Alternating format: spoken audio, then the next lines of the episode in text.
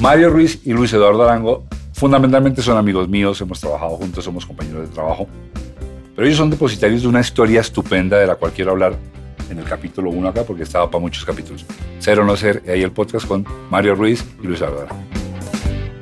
El día que murió mi padre, eh, ¿te acuerdas, Lucho? Sí, me acuerdo. Eh, teníamos una presentación, Luis Eduardo y yo, el día del entierro, en Bucaramanga. Bucaramanga. ¿A mí qué me está pasando? Eh, llevaba, por ejemplo, dos años larguitos sin trabajar en televisión, haciendo teatro, café concerte y ese tipo de cosas y tra- trabajando en cabaret. Pero llegó un día en que dije, no puedo esperar más. A Edison Cavani, el futbolista uruguayo, Uruguayo. lo, lo multaron por allá en Inglaterra porque le dio las gracias a un amigo, a un amigo que lo había felicitado, le dijo negrito. Y lo multaron. Bueno, entonces Lucho y Mario. Nosotros dos, particularmente los dos, nos conocimos en mi primer día de trabajo. Ustedes eso no se acuerdan, pero yo sí. Porque no era su primer día de trabajo, No, sino no. era mi primer día de trabajo. mi primer día de trabajo en la vida, en serio, fue Romeo y Buceta, en donde yo me había vuelto una ladilla para Pepe hasta que me dio la posibilidad de ser su asistente de dirección. Y la primera escena, usted esto, no, esto usted no lo sabe, la primera escena de Romeo y Buceta fue en la buceta usted iba en el, pu- en el puesto del conductor, naturalmente, y la buceta paraba y usted le abría la puerta a una señora que mm, le daba un billete cerrado y entonces usted le decía que si no tenía vueltas y se agarraba con la señora, no mal, porque, porque William Guillermo era el protagonista, pero sí había una pelea con la señora porque la señora era muy brava. Como yo era el asistente de dirección y yo nunca en mi vida había hecho asistente de dirección de nada, yo- era la primera vez en mi vida que yo entraba a un set. Yo le había pedido el favor a mi mamá Ok. que lo, que lo de estar brava lo hacía muy bien. Una señora brava, mi mamá. sí, sí. Y entonces la primera escena que se emitió de Romeo y Buceta, y esto usted no lo sabe, es mi mamá peleando con usted. Es una escena con la que yo me regodeo recurrentemente para hacerme psicoterapia. Caramba. No, Mauricio. Qué pena. De verdad, tengo ganas de irme. no, estoy avergonzado. Estoy colorado, ¿cierto? Sí, está colorado. Sí, sí. Porque No todo lo que me ha contado de esa señora durante todos estos años no se puede decir aquí. Lo Las historias que ha contado lo que le causó esa escena de- del primer momento de Romeo y Buceta con una señora rara. A ver, una pregunta. ¿Tuvimos que repetir varias veces la escena o no? No, no, no, no, el vaciadón fue perfecto. Ah, que mi mamá lo hizo porque además no le di letra. Esa Claro. mamá, regáñelo. Eso. Perfecto. Yo quedé mudo, obviamente. Exactamente. sí, sí, sí. Y la señora no se sube ya y ahí arranca la historia, ahí arranca Ramón Buceta. Pero bueno, eso es para contarle que ese, ese fue mi primer paso a entrar al mundo al que hoy en día pertenezco con ustedes. Lo siento mucho, me descolé. Y usted fue, además de eso quiero decirle, usted fue estupendo. Usted, Carlos Sánchez, eh, César Mora, eh, Yolanda García, eh, el negro eh, Sinisterra. O sea, todos fueron muy, muy bonitos conmigo porque yo era un idiota. Yo no sabía nada. ¿Era? Sí, era. Sí, yo no sabía nada. Y entonces llega el mediodía y yo veo que hemos hecho solamente dos escenas. Se estilaba eso. Se una- estilaba eso. Es una cantidad de escenas. Y yo decía, pucha, pero aquí dice día, todo, todo el libreto dice día y ya son las 3 de la tarde. Y esa angustia mía de pensar que yo había hecho mal mi trabajo. Y claro, sí lo habías Ay, hecho. las 5 de la tarde. Faltaban como 12 escenas día ahí en el paradero de buses. Y yo, no, me echaron. Yo hice mal esto. Cuando de repente a las cinco y media paran y Carlos Sánchez hace magia, llenan eso de telas, para que vean lo, lo novato que yo era. Y entro allí y veo que eso era día de verdad. El man había hecho el día. Y así arranqué yo a trabajar y su merced fue muy lindo conmigo. Muy bonito, muy amable, muy solidario. Me hacía la vida fácil y así entré yo al mundo de la televisora. Pero ustedes en ese momento ya llevaban mucho en el mundo de la televisora. Sí, ya, ya Romeo y Buceta ya era la segunda parte de un personaje, ¿no? Sí. Que había empezado, chinche, sí. que habían comenzado en el Chinche, exactamente. Y, y Rom- Romeo y Buceta fue una experiencia también para mí grandiosa, porque además trabajar con, el- con Pepe Sánchez y su asistente, que no me acuerdo quién era en ese momento, Era un novato. era un novato. eh, Que no sabía que se podía no iluminar de noche. Eh, claro. Era un lo pusieron a idiota. buscar la caja de murmullos. Sí, sí, sí. La caja de murmullos. Eso era, cada día de grabación era una, una experiencia totalmente renovadora, ¿no? Siempre fue así. Eh, Pepe, Pepe era un- realmente un tipo genial. absolutamente genial, que era capaz de, de manejar esos tiempos y esas cosas. y todos los capítulos de Chinche y los, y los episodios de Romeo y Z, luz día. Realmente las ca- comenzaban a las 3 de la tarde. Y en la mañana siempre era una mamadera de gallo y se tomaba todo el tiempo para cuadrar cosas y, de- y, y hablaba y echaba chistes y, y pedía eh, informe de la noche anterior que cómo, qué nos había pasado, cómo estábamos, en fin. Era una cosa maravillosa. Trabaja- sí, trabajar con Pepe, yo creo que los tres lo compartimos, ¿no? Su Sí. también trabajó con Pepe, claro, Sí, mucho, mucho, mucho, mucho. Trabajar con Pepe eh, realmente es extraordinario, era extraordinario. No, Sí. no, no, no es porque esté muerto, yo, yo quiero aclarar eso. A mí los muertos que me caen gordos me siguen cayendo gordos claro. y les deseo que les vaya mal. Realmente, o sea, y los hay, no los voy a publicar ahora, pero los hay muchos. No, el caso con Pepe no es porque esté muerto, es que de verdad el la huella, la huella de buen, de buen humor, buena onda y buen trato que, es- que Pepe sembró es, es extraordinaria, ¿o no? Sí, total, total. Y además, todos los personajes que pasaron por Romeo y Buceta, que pasaron muchos actores, por ejemplo, me acuerdo de Ramiro Meneses, que llegó allí, casi lo mata una buceta en una, en una escena de esas. Quedó debajo de la buceta, porque era un loco, pues sigue siendo un loco Ramiro, pero, pero en ese momento era más loco todavía. Venía de su película, ¿no? Con- de trabajar con, Con con Gaviria. Gaviria, y, y era un aventado, era un tipo que se le medía a, a lo que. Entonces, ¿qué hay que hacer? ¿Qué, ¿Cómo es la cosa? ¿Qué? Uy, yo ¿Cuándo conozco uno así. ¿Eh? Yo conozco uno así. Así. Y este man en una escena tenía que bajarse eh, como corriendo de, de- de la buceta y se tropezó alguna cosa y cayó de, debajo de la buceta que frenó. Por dicho, ese hombre se salvó ahí de morir. Y entonces pasaban cosas, eh, pasos raros como por ejemplo los de Luchito Velasco, el pastuso. Sí, sí, sí, sí. Sí, porque es cojito, entonces camina raro, eh, pasos extraordinarios. Ese también empezó ahí. Sí, fue nuestro primer día de trabajo, fue de él y mío. Así es. Ah, además, el mismo día. Sí, claro, el mismo día arrancamos él y yo. Sí, sí, sí. El Luchito. Vengo, pero, pero a mí me da la sensación, esto es pregunta, que de todas maneras usted, en términos de jerarquía, aquí es el jerarca. ¿Yo? ¿O no? No, pregunto, no, no, no estoy. Ah, no, además es el delfín, ¿no? Pregunto, porque es que usted, pues yo creo que su merced llegó a esto ya adolescente. Sí, grande, grande. eh, yo llegué ya eh, graduado de la universidad, pero su merced nació acá. Pues Yo les cuento que tengo 60 años de hacer televisión. 60 años de hacer. tele- O sea, co- comenzó a los 60. Con Rojas Pinilla empezó. Comencé a los menos tres. No, Rojas Pinilla dijo, dejo, dejo que Mario Ruiz empiece la televisión después Sí, de que termine el menos. Yo, discurso. es que yo sé que fui muchas veces de niño que, de las que no me acuerdo, pero ya, ya que tenga memoria, por ejemplo, cuando se hacían los teleteatros en vivo, me acuerdo de un especial con, con Carlos Muñoz y Judy Enríquez, que tengo el, el, el, el, el- el avisito que salía en el periódico en esa época eh, de un banco que presentaba el teleteatro. Decía Carlos Muñoz, Judy Enríquez, eh, Waldo Urrego y el niño Mario Ruiz. Ah, y el niño. Y eso era muy, muy, muy emocionante porque se ensayaba mucho. Eh, se ensayaba tres o cuatro veces en, en la semana, suponiendo que, que fuera el viernes al aire. Y entonces el viernes llegaba uno por la mañana allá al- a, los estudios de la, de la 24 y se hacía ensayo en seco, se llamaba ensayo en seco. Llegaba uno, si, la- si, si, si, si al aire se iba a las 8 de la noche, llegaba uno tipo 5 de la tarde a hacer el ensayo de cámaras, que era otro pasón completo. Después del ensayo de cámaras se iba uno para maquillaje y ahí ya empezaban los nervios a, ¿no? a hacer su- sus estragos. Había gente muy nerviosa porque salir en directo... En, Mario, pero además, de verdad, ¿por qué, por qué, era, por qué era así? ¿Por qué, por qué no? Porque había una cosa que faltaba que se llamaba el videotape. No o, sea, no podían grabar. No, no. Por eso es que en esa época no hay casi, a, a menos que hayan cogido una, una, un- una filmadora, o sea, una máquina de cine y grabar, porque en, ese, en esas épocas no había video, no había videotape. Entonces, eh, y se hacía y, y a las 8 de la noche se iba, ¡prum! al aire, se fue.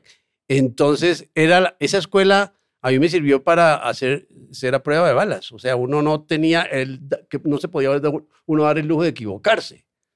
Eso era impresionante. Entonces ap- aprendimos los dos de esa época a hacer todo así sin Y a solucionar las y a equivocaciones también. solucionarlas totalmente. Por eso es la famosa anécdota de Hugo Pérez que se olvidó la letra y, em- y empezó a, a- a gesticular sin hablar.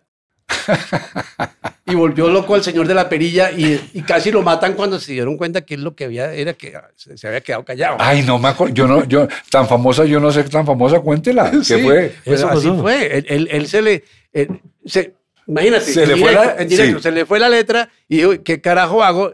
Y claro, él era una persona muy recursiva, hubiera podido improvisar, pero su, su, su elección en ese momento fue seguir, seguir hablando, pero en mudo.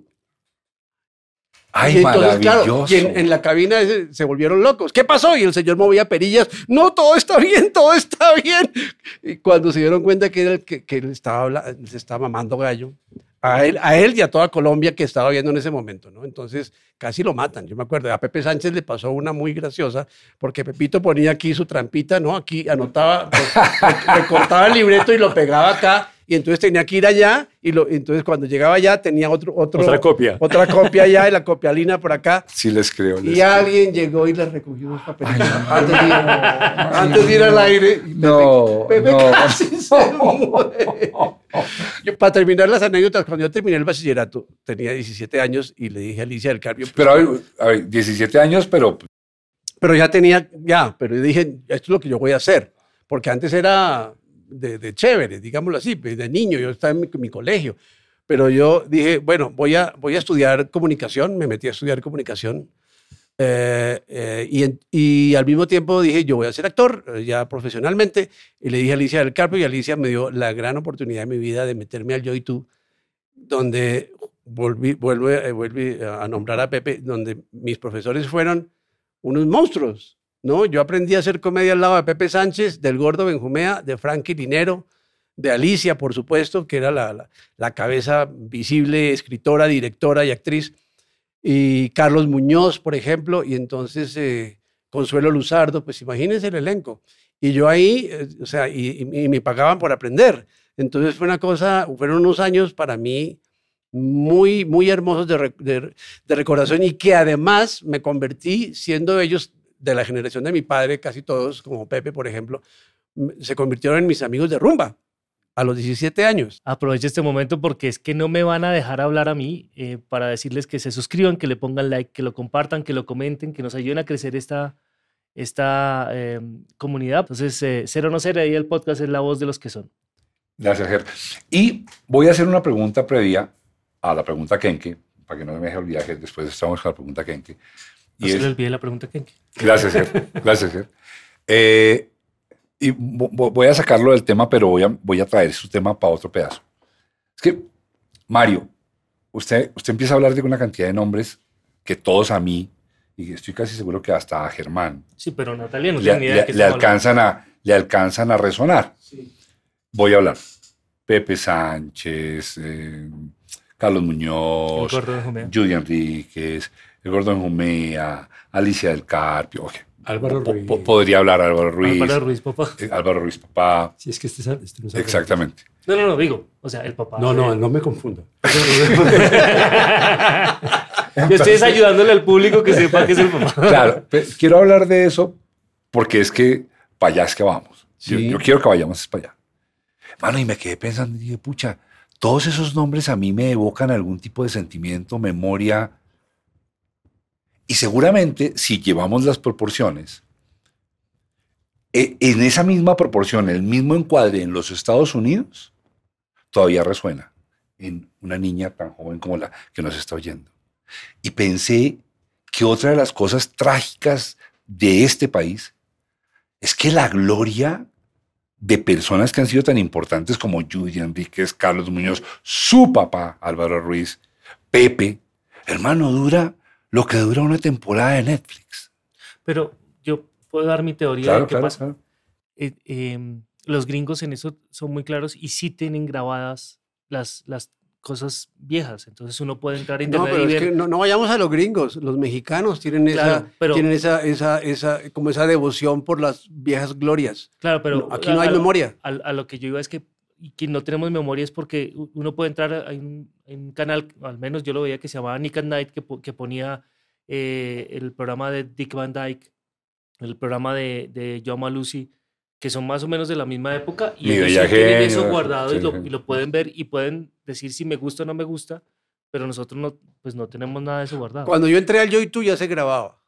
Se grababa y gra- grabamos el miércoles. Pero ¿te yo, yo y tú es de los 70s. Pero es que, pero cuando yo entré en los últimos tres años del Yo y Tú, que ya llevaba 20 años. Ok, o sea, Sí, en la 80s, primera ya. época que, que, que trabajó mi papá en los años 60, 50, finales de los 50 y comienzos de los 60, pues no había video, no había grabación. Entonces, la mayor parte de esas cosas ya están solamente en la memoria de quienes lo vieron. Yo, yo, yo pero, pero venga, mano, venga. O sea, el problema no puede ser técnico. El problema es de espíritu. Sí, claro. O sea, yo les quiero contar la historia de Tita, en donde su merced trabajó, Sí. dirigida por Pepe, escrita por mi hermano Bernardo, asistente de dirección y suscrito. Denominada como la serie más importante que se hizo en Colombia en, en el siglo XX por un señor que se llama Germán Rey. El cerebro gris de Ático en la Javeriana. No hay copias, No hay copias. no hay copias. Se perdió. Pero, pero mira, se perdió pero- porque nos, nos preocupa cero. A mí me llegó ayer, memoria. justamente me, me mandaron por, por, por WhatsApp un video y de YouTube dije, ah, bueno, alguien, y resulta que no era yo. Era mi papá y Carlos Muñoz, pero jovencitos, jovencitos de 23, 24 años, en una pelea de esas famosas que, que armaba Alicia en sus libretos, y Alicia se metía, y el Chato La Torre se peleaba con ellos, ¿no? Eh, que era otro de los grandes comediantes del momento. Y, sí, sí hay una, uno que otro registro, sí hay por ahí. Claro, pero lo que quiero decir es que no es sistemático, No, no, el es capítulo cultural. completo No, pues, no, no existe, no. No existe el capítulo completo. No, no es cultural, no, no nos yo- importa yo la memoria. sí, sí, no. No nos interesa. O sea, a mí no me preocupa por términos de fama. Pero cuidado porque es que mañana alguien se vuelve a inventar yo y tú y la vuelven a transmitir. Pues como están haciendo con Betty la Fea, parece que se les olvidó que ya la hicieron. La vuelven a transmitir. O sea, no, hay forma, no hay forma de progresar olvidando tan rápido. Mira, Sí. cuando, yo, cuando yo fui profesor de, de protagonistas de nuestra tele hace unos 10 años, entro un Su, día... mer- su merced también tiene eso en su pasado. Sí, sí. Yo también lo tengo en mi ¿Sabes por pasado. qué? Lo Porque- escondo. ¿Lo, lo ponen puedo. en la hoja de vida o lo esconden? Lo digo- lo digo Yo lo pongo en brevemente. tinta invisible. Lo digo brevemente, yo, yo dije, no puede ser, hasta que un día dije, y, y si yo me meto y trato de formar gente, pues modestamente, no, modesta aparte más bien, y dije, pues puedo poner un granito de arena para darles una conciencia, la, la- la actividad, la profesión y la vaina. Y, la verdad, por ese lado me fue muy bien porque, porque hubo una, un- un- una unión con mis alumnos muy bonita y, terminaba yo dándoles clases sobre cosas que no me, no, no- me competían en ese momento, como preparar un personaje para una audición que tenían que hacer dentro del mismo programa. Y, y yo me podía quedar ahí horas con ellos, pero lo mío salía cinco minutos al aire. Y un día me dicen, ya me adoraban, y dicen, Mario, eh, por aquí dijo alguien que, que tu papá era actor. Yo dije, no puede ser. O sea, se había muerto hacía poco tiempo, ¿no? Y no sabían ya quién era. Ya se había perdido en la memoria de toda esa generación nueva. Eh, Eso, eso está pegado del chiste que hay por ahí viejísimo, que lo cuento cada rato, del niño que llega del papá y le dice, papá, ¿tú sabías que antes de Wings Paul McCartney tuvo otro grupo? ¿Qué dice Ken Quejer? Bienvenidos al momento Kenke. Háblamelo, mis niños. Ve, Mauricio. ¿Oíste, Germán? Estos manes son elegantísimos. Sí que traen serenas personalidades de la farándula. Gente elegante. Aquí estamos hoy con Mario y con Luis Eduardo. Unos manes elegantes como el pegante, como el elefante y la cinta aislante, pues. ¿Oíste? Ustedes de tanto y tanto decir letras y guiones, que es lo mismo como cantar canciones, pues millones y millones de veces, millones de canciones, historias de miedo, de acción, de amor, de lealtad, de traición, bueno, de todas esas cosas son las emociones. Uy, qué elegancia, esto sí que me gusta. Ustedes que les ha tocado cantar tanto de todo, ¿cuál es la que más los conmueve? ¿Y por qué y para qué? Háblamelo, cuéntamelo, manifestámelo, vuélvemelo a decir. ¿Cuál, es, muchas- cuál- es la vertiente afectiva que más los conmueve como actores? Ah, O de música. eh, No, no, que está no, hablando de no, él, no, claro, él, él lo que está haciendo es un paralelo, o sea, porque él dice, ustedes son como cantantes, han cantado muchas letras, Ah, ok. han expresado muchos sentimientos, de, Menos mal que está todo- Mauricio para que nos explique. de- Menos mal. de todos O esos. sea que lo de las canciones de dientes para afuera, como. Exacto. Entonces la pregunta de Ken, ¿qué es? Claro, él todo lo pregunta desde la música, entonces todo, todo lo refiere desde la música. Pero la pregunta de él, ustedes que son como cantantes de, de composiciones, ¿no? Eh, au- audiovisuales, ¿cuál es el sentimiento que hay de los que interpretan que más los toca, los remueve, los hace simbrar? Pues a mí, ah, a mí me conmueven Es que hay, hay muchas vertientes que me conmueven. Incluso haciendo humor me conmuevo. A veces el humor es, es conmovedor porque cuando, cuando el humor surge de situaciones eh, grotescas o, o de situaciones de dolor o de situaciones de tristeza, ¿no? Que hay mucho, mucho humor que surge de ahí. eh, esas situaciones me, me tocan, incluso haciendo humor, las de, las de dolor, situaciones dolorosas. Esas situaciones me conmueven. Voy a aprovechar, pa- usted me trajo a la memoria una cosa que, que- que- que quizás sí alguna vez la hablamos, pero otra vez la voy a contar. Cuando hacíamos la historia de Tita, y usted es un personaje muy dramático en la historia de Tita, Sí. un día de grabación usted no llegó, a previo aviso, naturalmente, porque ese día había muerto un niño, bebé, bebé, un niño muy recién nacido, suyo con su esposa. Sí, pero no, no fue en la historia de Tita, sino en Romeo y Buset. Fue Romeo- No, Luis, Lucho, ¿sabe por qué me acuerdo? ¿Por qué? Porque su personaje en la historia de Tita, ese día enterraba a un hijo. ¿Usted no se acuerda de eso? No, ya es que estábamos grabando al mismo tiempo esas dos Sí, cosas. claro, Ah, claro. Porque la historia de, claro, y en la historia de Tita, su personaje ese día con, con- con su pareja Amaranta, Sí. que era Jennifer, Jennifer. Stephens, se les moría un hijo y lo tenían que enterrar. Y usted no pudo venir a la grabación porque usted fue a eso. Ah, carajo, yo no me acordaba de eso. Imagínese yo, me cómo- acuerdo cómo de lo tendré claro. en esa muerte, sí, porque pues yo estaba grabando. Ese día estaba grabando Romeo Buceta y tuve que salir, me llamaron. Y tuve que salir y Pepe me dijo, no, no, pues, pues claro, váyase. Y llegué y, y había ocurrido lo que ocurrió. Entonces seguramente al día siguiente... Estábamos, en, sí, estábamos simultáneos. Claro que estábamos en simultáneo, Sí, claro que sí. Creo que ahí fue cuando Guillermo Calle comenzó a dirigir Romeo y Buceta, porque Pepe se dividió. Sí. ¿Y a usted? Yo voy a poner el ejemplo por al revés. Me, me explico con mis palabras, ¿sí? El, el día que murió mi padre, eh, ¿te acuerdas, Lucho? Sí, me acuerdo. Eh, teníamos una presentación, Luis Eduardo y yo, el día del entierro, en Bucaramanga. Bucaramanga, sí. en Bucaramanga. Y entonces la persona que nos contrató me dice, pues cancelemos, ¿no? Yo entiendo la cosa, estaba en la funeraria él. Yo le digo, no, no, porque usted tiene 500 personas esperándole en Bucaramanga y, y si fuera por mi padre, todos los argumentos con los que uno se llena, ¿no? La función tiene que continuar, él lo, lo haría por él y toda la cosa. Entonces, esa parte de la emotividad que tiene nuestra carrera, de poderse uno sobreponer a todo esto, Incluso me acuerdo que puse el entierro a las 10 de la mañana, porque el, el vuelo salía como a la 1 de la tarde, ¿no? Y Lucho y yo salimos del cementerio allá en el norte de Bogotá para el aeropuerto, a hacer la función. Y yo estaba en un estado de, casi como de shock también, pero porque además yo no pude respirar durante tres días, porque durante tres días tuve que atender a todos los medios de, radio y de televisión, eh, hablando, porque yo era el único que había acá, mis hermanos no estaban, eh, y, y- y- todas las entrevistas eran conmigo, y entonces yo dije, voy a dormir 10 segundos, no, que Juan Gozaín al teléfono, no, dos segunditos más que Julio Sánchez Cristo, que lo quiere. Fue, para mí fue una cosa muy, muy, muy fuerte, realmente fuerte. Y entonces era el entierro, tran, tran, y agarramos un carro y nos vamos para el aeropuerto, y yo seguía en ese cuento, ¿no?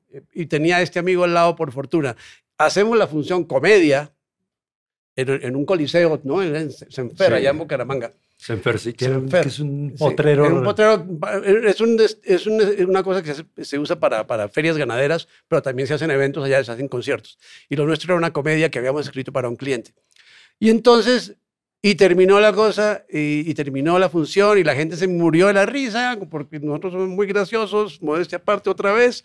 Y entonces sube este señor que nos contrata y dice, bueno, quiero agradecer a Mario, pues porque como ustedes saben, su padre su padre falleció y, y- y el entierro fue hoy. Y él, él- él- él muy amablemente dijo, no, pues sigamos con no sé qué y hagamos el evento. Entonces, muchas gracias, Mario. La gente aplaudió y hasta ahí llegué yo. Sí. Ay, porque ya Ahí me se quebró, podía- me podía permitir Claro. eh, salir del estado de shock, ¿no? Ya había cumplido eh, eh, con los medios, con la familia, me había mostrado fuerte en muchos sentidos eh, y había, además de eso, hecho una función frente a no sé cuántos cientos de personas. Y cuando este hombre ya me tocó la fibra, y, yo dije ya como cuando uno dice, ya, descanse, ¿no? Se acabó, se acabó la función de por sí, pero la función era eh, tres días para atrás hasta ese momento. Y ahí ya me acuerdo que me, me abracé con este hombre, ya, ya me puse a llorar como loco. Entonces, digamos que esa parte, esa parte de la profesión nuestra es conmovedora en todo sentido, porque te permite casi que vivir una realidad alterna al punto que sirve como una terapia. ¿Sí? Al punto de, que tú, tú, puedes ser muchas cosas al mismo tiempo.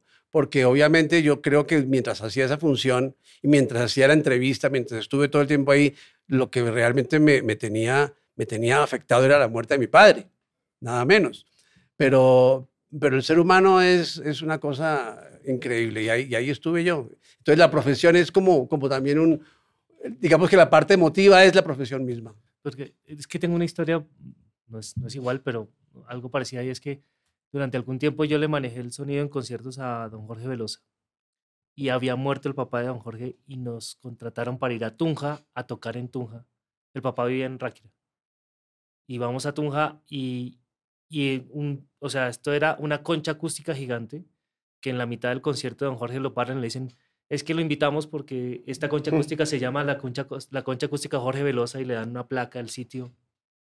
Entonces eran 3.000 ruanas bailando, es una locura. Y él, él dice que puede cantar cualquier canción de cualquier de sus discos, pero siempre canta la cucharita, siempre, no falta. Y la empezó a cantar y se quebró.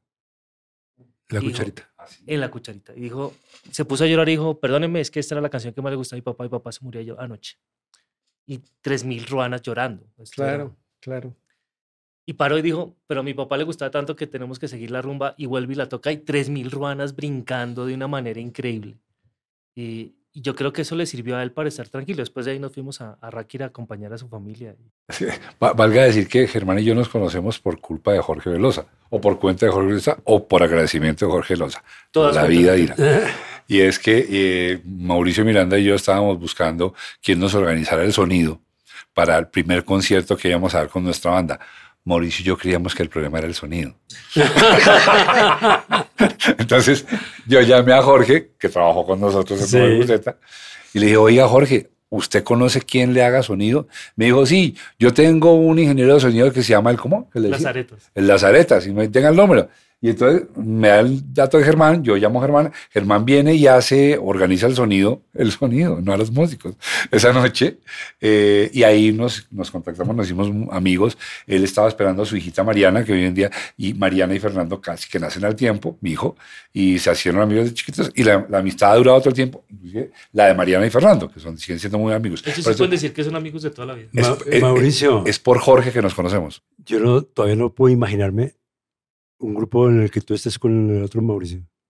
¿Un grupo de música? Buenísimo. Sí, se llama, lo bautizó él, claro. ¿Cómo? Se llama The Windows porque de Doors ya había. Además de Windows la escribíamos con G, con diéresis. sí, sí, sí. Él tocaba la batería. Eh, la, tocaba, qué tocabas? la tocaba bien, el bajo y la guitarra. No, pero finalmente el bajo.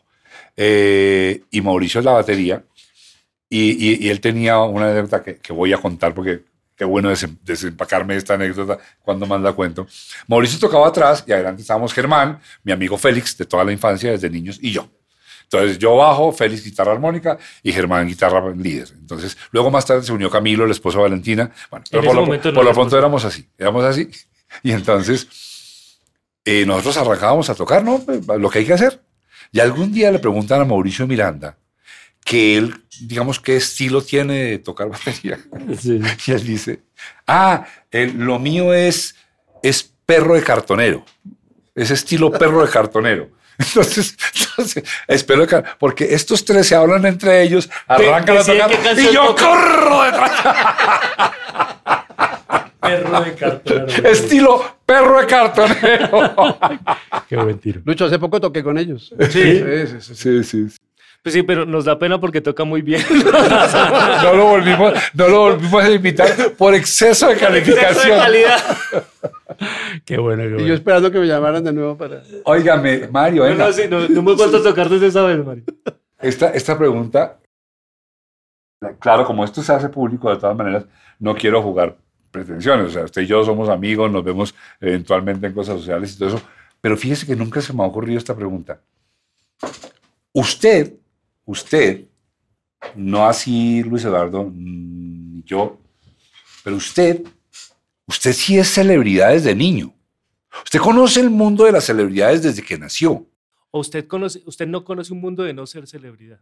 Claro. Y mire, ¿por qué, por qué lo traigo? Qui- Quiero, quiero, quiero que lo conversemos. Un tema rarísimo, o sea, es un tema. Y es que a uno, a uno le resulta más o menos fácil de componer cómo será ser Michael Jackson. Porque uno conoce todo el Star System norteamericano y uno sabe que. Entonces, Michael Jackson. Pero eso cuando se lleva a proporciones como en esta tropicalidad, también importa. O sea, pues sí, aquí también hay que joder. Aquí también hay que joderse para llegar a eso y también hay que hacer kilómetros y también, o sea, quizás la- el esfuerzo puede ser superior al de Michael Jackson. Lo que pasa es que la- las proporciones no permiten que sean tan visibles como el de Michael Jackson. Mano, ¿cómo es ser famoso en Colombia? De verdad, ¿qué se siente ser famoso en Colombia? Pues mira, yo, yo sé que desde muy pequeño tuve la noción de que, pues yo no era el famoso, era mi padre, eh, y, y- pero pues en todas las actividades eh, que vamos a almorzar el- eh, al norte, no sé qué, lo que fuera, ¿no? Y entonces que la foto, el, el autógrafo era en esa época, hoy en día es la selfie. Sí, el autógrafo, el autógrafo, el Era autógrafo. mejor el autor. Sí, sí, y a veces, a veces era para bien y para mal, en ese sentido. Y para bien en el sentido de que, eh, ay, mire esa fila, no, pero espere, voy a poner la cara. que, o, o simplemente porque lo ven, ay, venga, no, ustedes pasen, por favor. Ese tipo de cosas así. A veces uno se aprovechaba, a veces no. Pero también eso se prestaba para que los de la fila, ¿qué? ¿Qué? Que Claro. porque son famosos se van a meter. sí, exactamente. Eh, pero, pero sí, había una noción de que yo me sentía agradecido cuando ya tuve, eh, ya tuve pues, uso de razón y, y a, y a los 10 años yo sabía que ya eh, era como de una élite en, en este país a nivel, a nivel de, de- de actores y, y de cantantes y toda la cosa. Y, y yo no tenía que hacer nada para conocerlos porque iban a mi casa. O sea, en mi casa cantaba Oscar Golden, ¿no? En mi casa estaba Julio César Luna, que era el galán del momento. En mi casa Y estaba... que no cantaba por fortuna. No, no, no. Sí. Eh, eh, por ejemplo, eh, De milagro lo la famosa anécdota de Giacomo Monti, actor, eh, cantante argentino muy famoso, y de pronto lo veo pasando una Nochebuena con nosotros, pues porque mi papá lo había conocido. Y ese tipo de, de- de experiencias así, eh, Julio Alemán, Julio Alemán, el, el gran mexicano, ¿no? actor mexicano. El de Topollillo, ¿no es cierto? Sí, claro. Sí, claro. Y de pronto una noche con Julio Alemán, y, y mi, mi papá era una persona muy extraña, y un día, digo, ahí les dejo un amigo porque eh, no, él- ustedes que hablan inglés hablen con él. Era un cantante de los Platters, que estaba en Bogotá haciendo un concierto, y el tipo termina cantándonos a nosotros, a nosotros tres hermanos de 12 años, Only You. Y yo decía, "Este- eso es un éxito mundial y el man está aquí en la sala cantándonos esa vaina a nosotros, ¿me entiendes? Eh, por ejemplo, a Luis Eduardo le hice una, porque éramos, aparte de amigos, ya éramos vecinos, vivíamos en Suba los dos. Hermano, ¿qué va a hacer esta noche? Yo vivía en Soba a compartir realmente. Y entonces, eh, nada, porque venga a comer, venga a comer que tengo una invitada que le, que, que le va a gustar. ¿Por qué? Porque yo sabía que él era admirador y además enamorado Fanático de esta enamorado, persona. Sí. Y llega Luis Eduardo a la casa a comer, no, tenía que caminar unas cuantas cuadras nomás. Paloma San Basilio. No, no, no. No, No, no, yo me quería morir. no, yo también me estoy queriendo morir ya. Yo no le dije quién era la invitada porque yo sabía que se iba a morir. Yo, yo quería verle la cara, ¿no? ¿Y por qué? Porque Paloma había trabajado con mi hermano en España, en Evita, Sí, la, la gran sí, ópera rock sí, sí. De, de Andrew Lloyd Webber. Y entonces cuando vino a Colombia, pues nosotros fuimos sus anfitriones en, en, en, en- Ay, en- en no. Colombia. Yo la ¿Y, llevé a luego- ¿Y usted qué cara puso? No, yo no sé qué cara quería pero me quedó, esta, creo que esta misma, me quedó quedó ya ahí. No, brutal. Imagínate. pero, pero sí llenó de expectativas ella. total, claro que sí. No, es una persona, es una bellísima. Es que yo la vi en Evita aquí en Bogotá y es que era tan linda como uno se la imaginaba o más. Yo me acuerdo que yo, Sí. yo creo que ni, ni hablé nada, que creo que quedé mudo, ¿cierto, Mario? Yo, yo no dije nada, yo era una estatua. Una estatua vi- viéndola y todo lo que proyectaba esa señora. Uf, brutal. Esa fue la gran sorpresa aquí de mi amigo. Buena, buena sorpresa. Pero, pero sorpre- entonces eh, era eso, eh, eh, para mí era, era, era natural, ¿no? Y, y es, y es bonito decirlo, pues, era natural, simplemente. Ahora, también hay otras cosas. Ah, como es el hijo, le queda fácil, ¿no? Usted como hizo para entrar a la televisión, pues que A la televisión. no tuvo que haber, hacer absolutamente nada, ¿no? Claro. No, es- la carga es mayor. Tanto que te dicen el hijo de, eso es peor todavía. ¿Ves? Eh, Mario cómo sufrió Yo creo que todavía sufre con eso. El hijo, o no, ya no, ¿no? No, ya no. Ya no. Ya no porque tuve un proceso para poder, para poder perdonarme a mí mismo. Porque además físicamente se parece mucho, mano. Cada es día bárbaro, más, es bárbaro, Sí, es bárbaro. cada Es día increíble. más. Es A increíble. mí me pasa también con mi papá, ¿sabes? Sí. De pronto veo fotos de mi papá yo, mierda, ese soy yo con un poquito de, Claro. de Sí, atrás. sí, sí. ¿Sí? Sí, brutal. ¿Y le gusta o le disgusta? No, me gusta, me parece chévere. Sí. Sí. Sí, pero en el caso tuyo no hay, no hay parangón. Además, Claro. hacemos lo mismo. Mi papá hace lo mismo. El otro día estaba viendo unos, unos capítulos viejos de Señora Isabel que por ahí me llegaron. Y uno decía, pucha, yo me miro al espejo y, y es la cara de este hombre. Es una cosa, el parecido es brutal. eh, ¿no? Y como ya estoy llegando a la edad que él tenía, por ejemplo, eh, más parecido todavía me veo. Eh, o sea, lo que, no- lo que mi familia dice, pues, como es de Ruiz usted, ¿no? Porque mis hermanos también, pero no tanto como yo. Entonces, Uy, sí, la, la genética de su papá era avasalladora, mano. pero- Todos se parecen. Pero yo diría que el que más se parece es usted. Sí, sí, sí, sí. En un momento era como compitiendo con Álvaro, Sí, mi con hermano mayor, pero llegó un momento en que yo, yo soy igualito, soy igualito, igualito. Entonces, eh, ayer me dice un señor en, en el ascensor, Álvaro Ruiz. Y yo solamente lo miré y dijo, bueno, señor Ruiz. Señor. es que, y, y- y no hay nada que hacer. Es, quedó en la conciencia del país. Venga, además su papá, porque digamos que hay figuras públicas que son controvertibles. Entonces unas uno las quiere, otros no las quieren. Pero yo creo que su papá, al igual que Pacheco, por ejemplo, es de los tipos en los que podrá ya haber uno que otro que esté bravo con él, pero la sensación es de unanimidad, adoración. Sí, total. ¿No es cierto? total. Uy, Entonces- Pacheco, qué personaje era impresionante, Pacheco. ¿Cómo se hace, mano, para crecer con semejantes que, mani, usted con esa cara, con el apellido, con la legitimidad, con todo, fue pucha esa carga tan berraca de donde usted quiera que llegue. ¿Ha habido un solo día en su vida que no le hayan recordado a su papá? En la buceta, en el ascensor, en el supermercado. Eh, es posible que no. Y este es otro día más. Claro, ¿ve? Es que yo, yo no veo Eh, cómo. Tengo que quedarse en la casa Pero yo, yo debo, Sí, una cosa porque Lucho lo acaba de nombrar. A mí me molestaba. En, un- en- en- en- cierto modo, en cierto modo no, en un gran modo me molestaba. Ah, y, y por unas razones muy personales de, de- de conflicto eh, padre-hijo.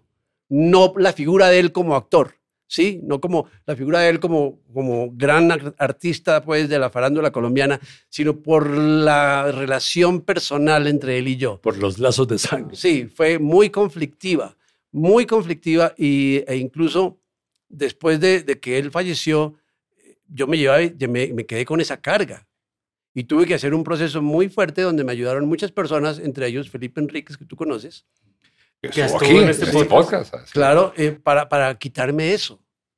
Y no, y no fue fácil porque era una cosa con la que yo había vivido sesenta y tantos años.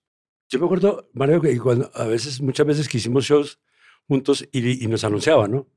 Entonces, eh, con eh, este espectáculo es con Álvaro Ruiz y este man se quería pero tostar. Ay, claro. claro.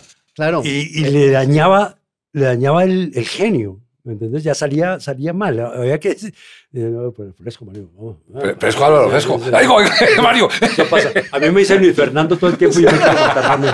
Éramos Luis Fernando y Álvaro Luis y Fernando y tomábamos Álvaro. gallo con eso. Sí. ¿No, ¿Usted Luis Fernando por quién? No, Porque el- no sé, a la gente le, le parecía que yo era Luis Fernando. Pero es que tengo una anécdota increíble con esa vaina. Mire, me decían tanto Luis Fernando que ya llegaba a fastidiarme también a mí, desde luego, pero yo, Luis Fernando. Y un día una vez estaba grabando una, una, alguna cosa por ahí en un barrio y no llevé carro ni nada y terminó la grabación como a las 5 de la tarde y pregunté, eh, un taxi, hacia aquí a la vuelta se parquean a tomar tinto. Y efectivamente a la vuelta se parqueaban a tomar tinto y veo man así tomando tinto con el brazo en la puerta abierta del taxi, ¿no? El brazo así, un tipo grande. Eh, hermano, ¿usted me puede hacer una carrita al norte? Pero claro, con mucho gusto, siga, don Luis Fernando. me dio, yo tenía todo el día con, todo el día me estaban diciendo Luis Fernando. y le dice, Y en ese momento le dije, no, no, no. Luis Eduardo. Uy, no, qué vergüenza. Sí, claro que siga, don Luis Eduardo Solórzano. Me dice el tipo. Es por Luis el Eduardo es- no. Pero mira, a, eso, eh, lo que le acabo de decir en, en cuanto a mí, súmele esta. Voy a poner un ejemplo. Me subo a un taxi. ¿Para dónde va? Eh, tal dirección. Ay, lo reconocí por la voz. Ese es inconfundible. Los taxistas lo reconocen por la voz. Sí, pero, y claro. lo estoy hablando en serio porque muchos taxistas, sin mirarlo a uno, lo reconocí por la voz. Y entonces, ¿y cómo está? ¿Y qué, qué novela está haciendo? Y ta, ta, ta, ta, ta. Y entonces empieza uno a conversar con el taxista. ¿Y qué es de la vida de su padre? Y esto fue hace pocos años. ¿no? Mi padre murió en el, en el 2001 y esto fue, póngale, 2012. Eh, no, pues eh, de la vida muy poco porque él se murió hace ya 10 años. Le digo yo así. Y el tipo, el tipo frena sin pensar que hay otros carros. Frena y voltea a mirar y me dice, ¿se murió el gordo Benjumea? No te puedo creer eso. Y la historia va más allá. A Ernesto le dicen Mario y a mí me dicen Ernesto. Entonces yo me imagino qué habrá pasado en el colectivo cuando hicimos hasta que la plata nos separe, que siempre estábamos juntos. Entonces la gente dijo, ¿cómo así? Estos dos, este no son uno, sino son dos. Son dos. ¿no? Hasta los mismos profesionales que trabajan en nuestro medio. Un día estábamos en un estreno de Marcela Benjumea y como mi esposa es la manager de, de- de todo el clan, de Catherine Vélez, de Ernesto, del, del gordo que en paz descanse y de Marcela, entonces estamos en el, en, en el, en el estreno esperando que ella salga para saludarla y estoy con el gordo y estoy con Ernesto y estoy con Cat- hablando todo el mundo y el fotógrafo llega el fotógrafo de la revista de moda y dice ay toda la familia todos los hermanos juntos". Todos, hermano. la foto, la foto con el papá. Y nosotros ya, Ernesto y yo nos miramos, sí, hermano, ya, ya no hay nada que hacer. No hay nada que A hacer. mí una vez en la calle me dieron el pésame por mi mamá. Yo casi me muero. ¿Se, se murió mi mamá? Sí. ¿Qué pesa? eh, que mi sentido pésame la muerte de su señora madre y yo. Un teléfono, yo voy a llamar inmediatamente porque seguramente no me he enterado, ¿no? Yo, no, mi mamá está en Medellín, está bien. Que- Ay, no, no. Ay, ahora sí. Claro que se murió. No, hombre, no. que- Y además lo juro, ¿no? ¿Cómo así? Luego su mamá no es Teresa Gutiérrez. ¡Ay, no! ¡No! ¿Y, eso, y, ¿Y por qué? Porque yo en Los Cuervos, Ok. ella era mi mamá. En Los Cuervos Teresa Gutiérrez era mi mamá, Oh, ¿no? Y yo creo que me parezco a ella de alguna manera. Pero entonces siempre, y esa relación todavía hay gente que dice su mamá Teresa Gutiérrez. Ah, no, ya- yo otra vez saludo a su hermana, ¿no? Yo- a mi hermana, sí, a Marta Liliana. ¿Ah, sí? Claro. Son Ruiz, por son los Ruiz. Ruiz, Mucha claro. gente cree que somos hermanos. Ay, ayer, ayer en el ascensor de mi edificio, oiga, su hijo sí estaba arrasando en Masterchef, ¿no? Ay, Mario Ruiz. Como es Mario Ruiz el influencer. Ah, pero déjeme, Ah. déjeme, con- déjeme contarle esto. El famoso Mario Ruiz, claro. De- yo pero, le dije- pero déjeme, déjeme contarle esto porque pasó hoy. Le dije a, Nat- a- a Natalia si quería estar con- conmigo. Eh, Pues que no conmigo, A ver, sino ¿cómo aquí en, es? en el, en el podcast. Ah, Y entonces me dice quién viene. Y le dije Luis Eduardo Arango Mm. y, y Mario Ruiz. Y abre los ojos y le dije, no. no No es el que estás pensando, porque sé que mi hija también le pasa todo el tiempo, que para ellos Mario Ruiz es un influencer, que es lo máximo. Y para personas de mi edad, pues Mario Ruiz eres tú, ¿no? Pues nos pasó en el Inquisidor, ¿te acuerdas? Sí, sí, Estabas sí, con sí. Israel Sánchez hablando Sí, en una tienda. en. Y supieron que ahí estaba Mario Ruiz y, Y se gente. empezó a volver loca esta tienda, mano. Y yo, en realidad, pues, yo sí, a Mario, él sabe cuánto lo admiro, Pero que pero levante no para tanto. Sí, sí, sí, sí. Todas Esto era locura, sí, niñas. Y yo dije, ¿este man qué hace en Suba? O sea, ¿qué vida secreta tiene Mario en Suba? No, era el otro señor Mario Ruiz que sí es contemporáneo de las adolescentes. Pensaban que estaba Mario Ruiz el influencer grabando sí, ahí. Sí, yo, yo no conocía el Mario Ruiz el influencer, sino hasta ahora en el que lo veo en ese programa. No tenía ni idea. Y claro, obviamente yo soy un extraterrestre y me ¿tú no conoces a Mario Ruiz? ¿Cómo no? No, no, no, si es amigo mío. No, no, el, de verdad. El de verdad. el que Pero sí él es. tiene los mismos seguidores que yo en Instagram, solo que con, con cuatro ceros más. Pero son los mismos, básicamente. y, y- y con 20 años de diferencia. Gracias. Es impresionante ese fenómeno. Sí, sí, verdad. Todavía no lo, no lo digiero. Claro, lo, lo- lo que, lo que para gente de mi edad, eh, los artistas de televisión eran como, como los ídolos, ahorita son más los influencers. Sí, claro. Además, sal- salió la noticia que los niños prefieren ser influencers que, que profesionales. O sea, Sí. su- quieren ser influencers. Bueno, el otro, día, el otro día nos contaba una persona seria a la que le podemos creer que su novia, esto es hace tres días, cuatro, su novia, eh, a quien no conocemos pero sabemos que es su novia de verdad, es una muchacha que está en Medellín y, tiene su gracia física. Ella mm, ha- hace eh, se llama duelos en TikTok. Entonces ella comienza a hablar e invita a alguien al duelo y entonces duelean, si ese verbo existiera, eh, verbalmente Y nos contaba nuestro amigo, a quien le podemos creer, que la nena, que no tiene otra virtud distinta de ser muy bonita y tener el valor de hacer duelos sobre lo que sea en TikTok, se pone alrededor por esa atractividad cerca de 20 millones de pesos mensuales. Y, y le dice a Yesenia, y, hermano, yo pienso lo siguiente, ¿vieron que la vida sí es fácil? De verdad nos dijeron mentiras. La vida sí es fácil. Claro. Nos estamos No, complicando brutal, brutal. ¿Y demasiado. qué, son, ¿Y qué son los duelos de TikTok? ¿Qué- ¿Qué son? Entendí por lo que él contó, que ella abre el TikTok y dice, bueno, no sé cuántas, es que quiero hablar de si los hombres eh, deberían eh, usar peluca o no. Entonces le aparece a alguien que le dice, eh, los hombres no deberían usar peluca. Ah, yo creo que sí. Y empiezan a pelear y la gente empieza a pagar, como, una, como una riña de boxeo. Eh, le voy a la que está diciendo que no deberían usar peluca. Y así, y llega un punto que se meten plata para que la cosa continúe. No me jodas. No, este mundo así, ¿no? con razón se está incendiando Europa. ¿no? ¿No? Oiga, se está incendiando el mundo, ¿no? Nos estamos quemando ahora sí. Sí, no, está, está muy bravo, ¿no? Sí, ¿Hablamos del apocalipsis? Está ¿O muy bravo, pero no, todavía no. Pero no, ven, un segundo. Oigan, Señor.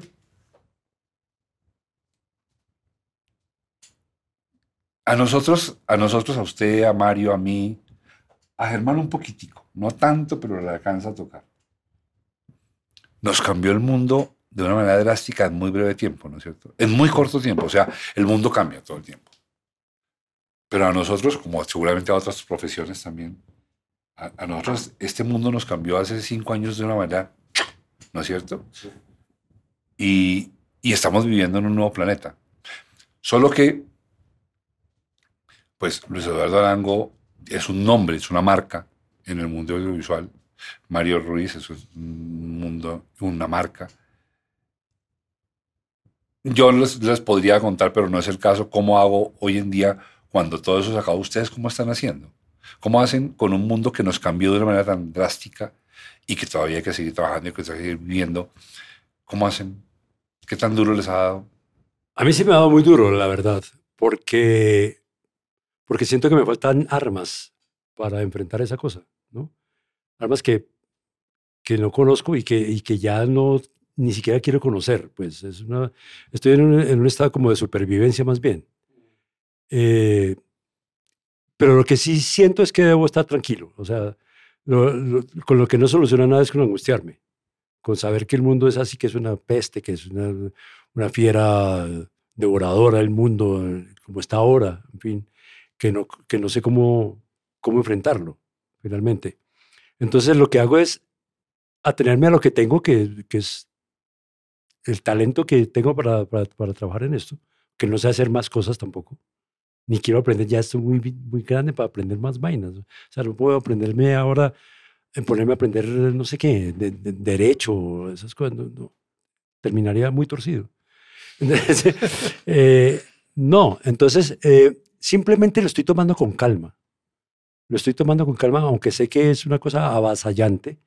Lo, lo que está al frente es avasallante por la misma incompresión que tengo de cómo funciona. ¿No?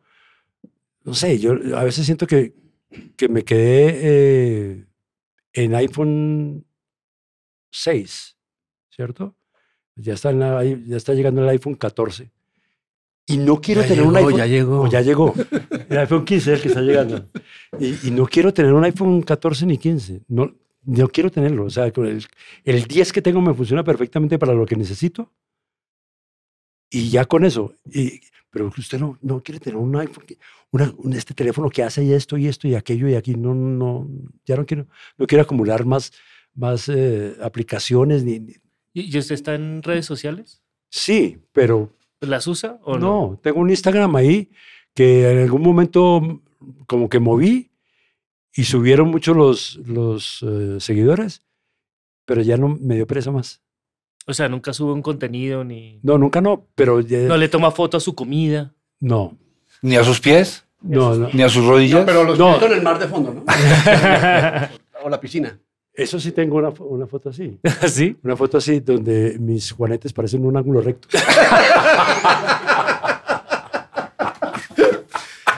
La tengo así, ¿ves? Así. Así. Pues entonces eh, se, se ve la caída del sol perfecto ahí en la vida. No, fue, fue muy chistoso porque se las tengo que mostrar, se las puedo mostrar algún día, porque yo estaba sentado así en mi, en mi perezosa, ¿no? Acostado así, mis pies. Y, y mi mujer, que es una mujer bastante atractiva, bonita, chévere, con un cuerpazo baile, te consta, bailarina y todo eso. Es toda una lady. una lady. Estaba ahí y su, su cola quedaba enmarcada en esto. Ah, Mejor, mejor que el atardecer. Sí, sí. Entonces me inventé ahí un, un teorema de Pitágoras O sea, el que, lo que los italianos llaman el tramonte. sí, que era eh, la suma de los cuadrados de los juanetes es igual al cuadrado del recto de hipotenusa. y el recto hipotenusa está entre estos dos cuadrados. claro que eso, eso creo que no se lo mostré a ella porque me hubiera... Lo hubiera matado. Sí. Oiga, venga, pero me, me acaba de provocar, hablemos de un tema, un tema, un tema de manes. Vamos con un tema de manes. Que además, uno, lo- a- contrario a lo que las, las mujeres supondrían, yo no sé, los hombres no hablamos mucho de mujeres. Puede que uno diga, pero, pero al menos en mi círculo social, con mis amigos no hay mucha reunión a hablar de mujeres o que... me Y mucho esto. menos con un micrófono. ¿eh? O- sí, hice esto, aquello, no, no, no suele suceder. Entonces quiero decir que para mí es una conversación que, que tiene un atractivo porque es rara. Nosotros nos movemos en el mundo donde están supuestamente, o por lo menos así es como se proclama desde el mercadeo, las mujeres más bellas de la, del mercado, porque pues el mercado extrae, el mercado del audiovisual extrae lo más bello de la sociedad para que sea muy atractiva, etcétera, etcétera. Entonces nosotros vivimos entre mujeres aclamadamente bellas. No son las únicas, hay muchas más bellas. Lo digo porque toca tener mucho cuidado, porque yo no estoy diciendo que sean las únicas, yo no estoy diciendo que las Barbies sean las únicas mujeres. Hay mujeres muy bellas, indígenas, afros, orientales, todo. Pero el mercadeo agarra un prototipo de mujer bella y la pone y la expone, que es el prototipo del American Way of Life. todo esto. Y nosotros nos movemos en ese mundo. Y me consta cuán vulnerables somos a la belleza. Nosotros como hombres. Y al menos, lo hablo por mí, el hecho de vivir en este medio no me hace invulnerable. O sea, el hecho de, de estar acá no hace que uno no sienta y viva y, y se mueva igual que otra persona, ¿no? ¿Ustedes qué piensan de esa relación que tenemos nosotros, nosotros, con la belleza? con esas bellezas aclamadas a las que uno tiene alcance, porque hay gente que puede adorar a Charlize Theron, pero no le llega, como yo, por ejemplo, ¿no? Pero hay el que está al lado de Charlize Theron y la puede invitar a ¿Quieres comer. el contacto de ella? ¿Cómo, ¿Cómo es eso con la belleza? Yo, yo creo que ah, sí, nuestra profesión permite y, y por ejemplo, el, el taxista te pregunta, uy, ¿y esa chupeteada que se pegó? ¡Claro! ¿Cómo- cómo- y La berraquera, ¿no? Eh, y, y resulta que no. No es que no sea la berraquera, me refiero a que no es que uno quiera ser actor por besarse con, con Amparo Grisales o con, o no, o, o con Juliet Pardao o, o- con la actriz de moda. No, eh, es una cosa, es más, para mí es hasta, hasta todo un reto. Eh, eh, hace, hace dos semanas hice una escena donde yo tenía que hacer el amor y me daba un infarto de memoria. Encima a mi esposa. ¿Le daba el infarto al personaje o a Mario? Ah, no. Al personaje. Yo estoy aquí hablando vivito y coleando. Y entonces, eh, y uno dice, uy, no, pues, mucha gente podría envidiarme por ser la actriz quien era, no puedo contar porque es una serie que no ha salido al aire. Y uno dice, no, para, para mí, y lo digo muy honestamente, es parte de mi trabajo, eh, ese encuentro con la belleza, ¿sí? He estado con muchas actrices muy hermosas, no solamente en escenas de, de- de- de amor con ellas, sino compañeras de set, ¿sí? Con la protagonista, que siempre es la más linda de todas, y me vuelvo amigo y toda la cosa. No es que para mí sea algo cotidiano, sino yo voy a hablar algo y puedo parecer eh, como eh, la frase de cajón. Para mí la belleza es, global. Sí, puede ser que una persona no sea en ese parámetro tan bella físicamente, pero hay algo que me llama la atención de esa persona, habla- hablando de las mujeres explícitamente, y, me siento atraído por eso. ¿no? Y entonces surge una amistad. Por ejemplo, Mabel Moreno, con la que hemos trabajado, tenemos un show los tres, ¿sí? Los tres cantamos en un show. Una mujer absolutamente hermosa. ¿Cuál es la relación mía con Mabel Moreno más allá de esa amistad que ella tiene? Nosotros, ella me dice papá, yo le digo hija. Me dice, ella me dice Dom, que es, eh, yo le digo Dom, que es daughter of mine, somos muy británicos. Ella me dice Fom, father of mine. Porque creemos que tenemos una conexión y, y que nace de ahí. Nos, nos hicimos muy amigos en La Ley del Corazón, una novela que hicimos juntos. Y, y- y yo no me mareé por eso, sino, sino que su belleza me atrapó de otra manera, ¿no? Y terminó, no solamente, sino de manera sana, digámoslo así, terminó haciendo un show con nosotros que ya llevamos, eh, fue en 2016, 2017 más o menos, ya son varios años, y ahí quedó, es- esa relación quedó allí. Y es una mujer bella, bellísima, y be- bella interiormente también. Tiene sus cosas, o sea, uno ya le conoce sus valores y entonces ya te pide consejos, ya, ya te involucras de otra manera con ellas. Mm, yo creo que la belleza está en todas partes y no es una frase de cajón. Si la mujer es bella dentro de la estética helenística, pues, pues chévere, chévere también, pero, pero para mí la belleza está en todos lados eh, y, y yo la veo todo, porque es que yo me he dedicado últimamente a interiorizar mucho las cosas. Entonces, eh, la, la belleza, ahí sí, cuando uno llega y, le- y- y se le caen las tetas y se llegan las arrugas o ya no se le para, para hablar en términos masculinos, uno puede seguir siendo bello, de, al- de alguna manera. Eh, ok, pero se me fue muy yo sé- lejos. yo sé que no se- es se fue para donde iba. la yo, yo, yo, yo me quiero mantener en lo mundano porque es donde está el problema. Allá donde usted está no hay problemas, todo está en el cielo. Su merced fue marido de Ana Bolena Mesa. Sí. Pucha, qué cosa tan bella de Señorita mujer. Bogotá, Qué cosa. Yo la conocí cuando era señorita Bogotá, que además era modelo del programa de mi hermano, consultorio jurídico. Sí, Ahí la vi yo señor. por primera vez. Exacto. Mano, y yo no podía creer que ese diseño de la Boeing existiera. Yo la conocí cuando ya no era señorita Bogotá. Ni señorita, ni señorita Bogotá. Señorita Bogotá. Pero yo la bueno, conocí primero, por, perdón que me meta. Además, sí, porque Manuel Manuel, Mira la rapiña alrededor del nombre, por favor, ¿qué es esto? Manuel- Con Manuel postura. Cabral, est- yo estaba haciendo con Manuel Cabral, que en paz descanse, un gran amigo que tuvimos. Estábamos haciendo una obra de teatro, la estábamos escribiendo y necesitábamos una actriz y él la conocía y él me la presentó. Y, y así llegó a nuestra vida Ana Bolena Mesa, eh, en, en un café concierto, que era el, el género de ese momento que se llamaba, que se llamaba eh, Nuestro Primer Acto. Entonces eh, había varios qué cuadros. coincidencia. ¿Ah? Qué coincidencia. ¿Qué cosa? ¿Qué No cosa? sé si tú la viste esa obra. No, no la Tal vez no, porque eh, eh, Ana- eh, Lucho no existía en ese momento para Ana Bolena. Para Ana Bolena. Sí, No, entonces- ya ella la conocí en taxi, en En la taxi. obra de Ah, en la obra de Taxi. teatro, sí. Sí, sí. Sí. Y ahí fue el enganche, porque sí. Con su hermana, Marta Eliana Ruiz. Sí, Claro. Pero yo estoy hablando del año 87. Yo, 86, 87. Esto es como 93. 92. Taxi. Sí, eso fue 93. cinco años después. Sí. Y entonces, eh, pues sí, lo que tú dices es cierto, es una mujer realmente espectacular ¿no?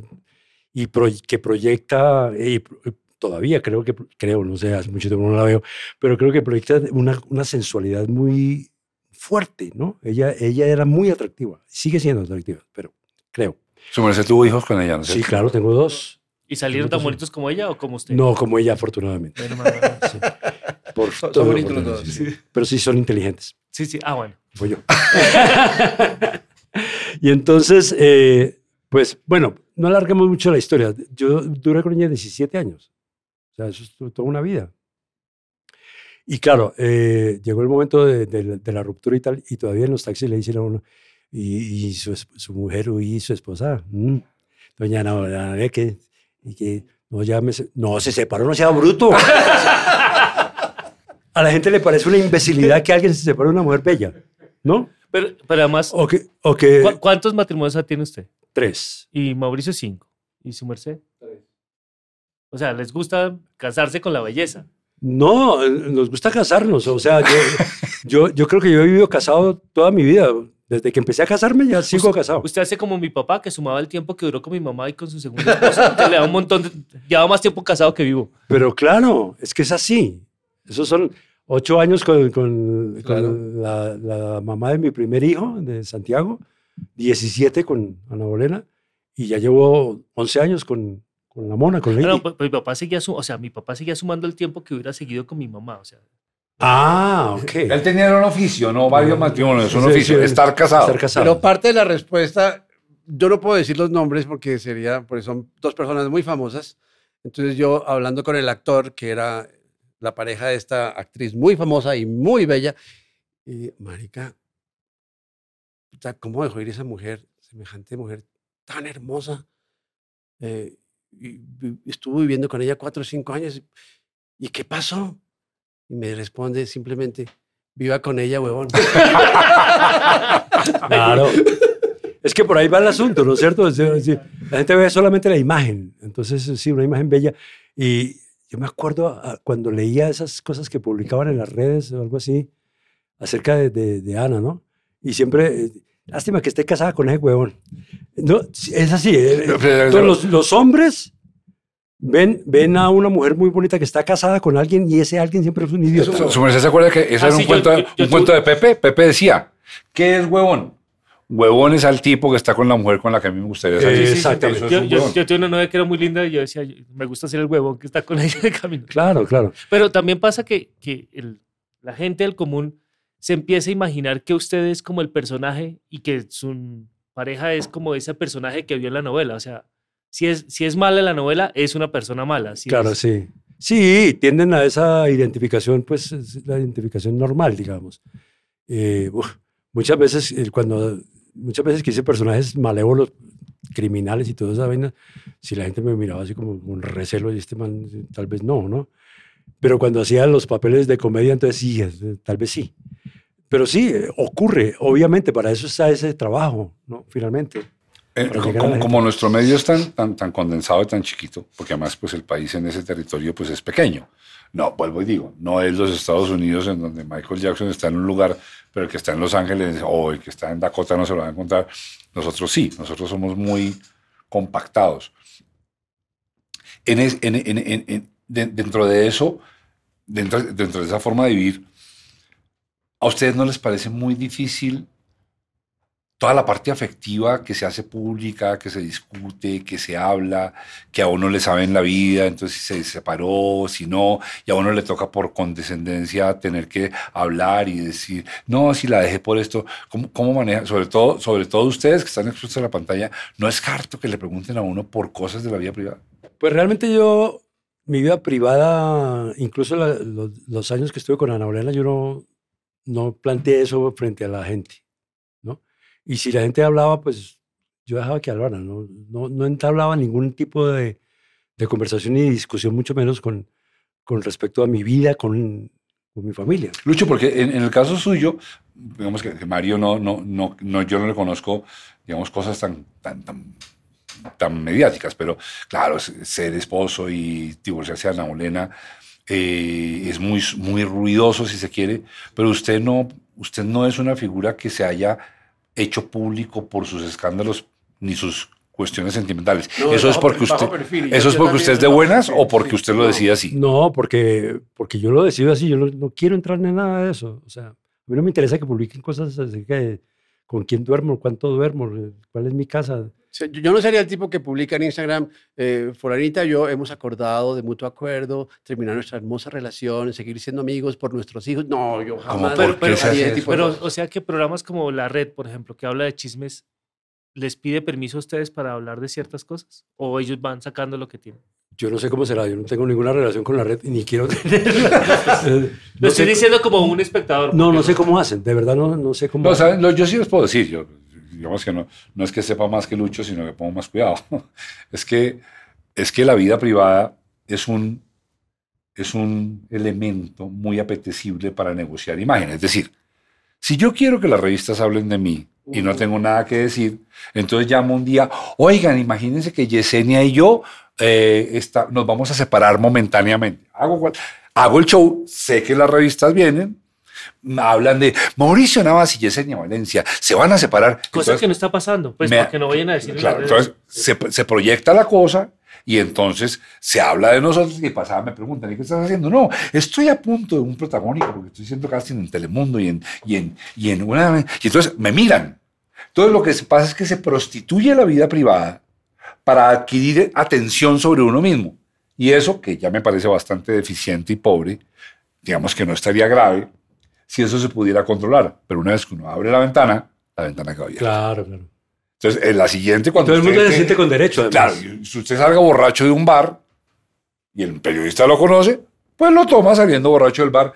Pero querido, no me dijiste que hablara de tu separación, ¿por qué no va a hablar de tu salida borracho del bar? Entonces, es un asunto de prostitución del individuo Claro. que más que del medio. Y y lo que esperan de uno. Yo le organicé la fiesta de despedida de soltero a Miguel Baroni cuando se casó con Patricia Hércules, hace ya algún tiempo. Y fue una despedida de soltero, vea, de- parecíamos niños de quinto primaria. Era, la, póngale la cola al burro, tomemos una, eh, a- poco, poco licor, y eran juegos de mesa y ese tipo de cosas. Y llegó la prensa, esperando el striptease. Esperando la, la- la- Que claro, saliera la mujer del esperando las, esperando las chicas prepago que nos iban a, a llenar la casa, no sé qué, y se fueron muy aburridos los periodistas. Pero nosotros estábamos felices. Sí. Nosotros estamos felices en nuestro cuento, porque hagamos una vaina diferente. ¿no? Y, y- y- y- a Miguel le gustó. Como, como siempre que era- tenemos viejas que- en bola, era- hoy juguemos al, al burrito. Exacto. Juguemos a las bolas nomás. A las bolas nomás. y las chicas estaban en su mismo cuento y al, y al rato llegó Patricia con sus amigas y estábamos todos, zanahoria es la palabra, ¿no? Y entonces, claro, a nivel mediático eso era tremendamente aburrido, porque iba en contra de todo lo que ellos esperan que uno haga. El escándalo, los prostis, o el, el- el- el- show de striptease de la vieja que, que, que agarra- que agarraría en ese momento a Miguel y le haría cosas y le mostraba sus vainas. No, nada de eso pasó. Y eso fue totalmente, nunca salió eso. Claro, no, y no tiene por qué salir, porque, No porque, los medios tienen que salir lo que sea Pero es que extraordinario. además, además hay periodistas que llaman, a mí me, me ha pasado algunas veces que llaman, bueno, estamos aquí en este programa, ¿qué, qué tiene para contar? ¿Qué, qué le ha pasado? ¿Qué tiene para contar? ¿no? Lo, lo investigan a uno acerca de, de- de si está bien en su vida para contar, está triste, está... ¿Qué tiene para contar? Sí, claro. ¿qué tiene para contar? Claro, y una persona que tenga algo por ahí suelta. Sí. No, la estoy pasando mal.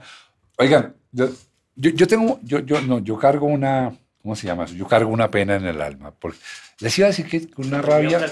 Sí, pero no, ya no es rabia. ¿Saben que No, digamos que, que ahí hago para curarme los, esos sentimientos porque me hacen daño. Pero yo tengo una tesis. La televisión colombiana no se tenía que acabar. No se tenía que acabar. No era una conversa, no era una, no era un- un- un- no era una industria que estuviera condenada a la desaparición ni al fracaso. Yo creo además, y además nosotros lo vivimos, nosotros tres, él estaba muy chiquito pero alcanzó a arrimarse, nosotros vivimos un, un momento estupendo de la televisión colombiana, donde además éramos referente para el mundo, por lo menos el mundo latinoamericano, donde se estaba explorando el lenguaje audiovisual como no se había explorado en ningún país de América Latina, quizás Argentina nomás. Y nosotros con nuestro estilo, entonces aparecieran cosas como lo primero que aparece es Pero sigo siendo el rey, que es donde Marta Bocio se lanza en una mezcla dramatúrgica muy interesante. Y de ahí para allá, entonces, bueno, viene Pepe y todo esto. Y hoy en día no tenemos televisión.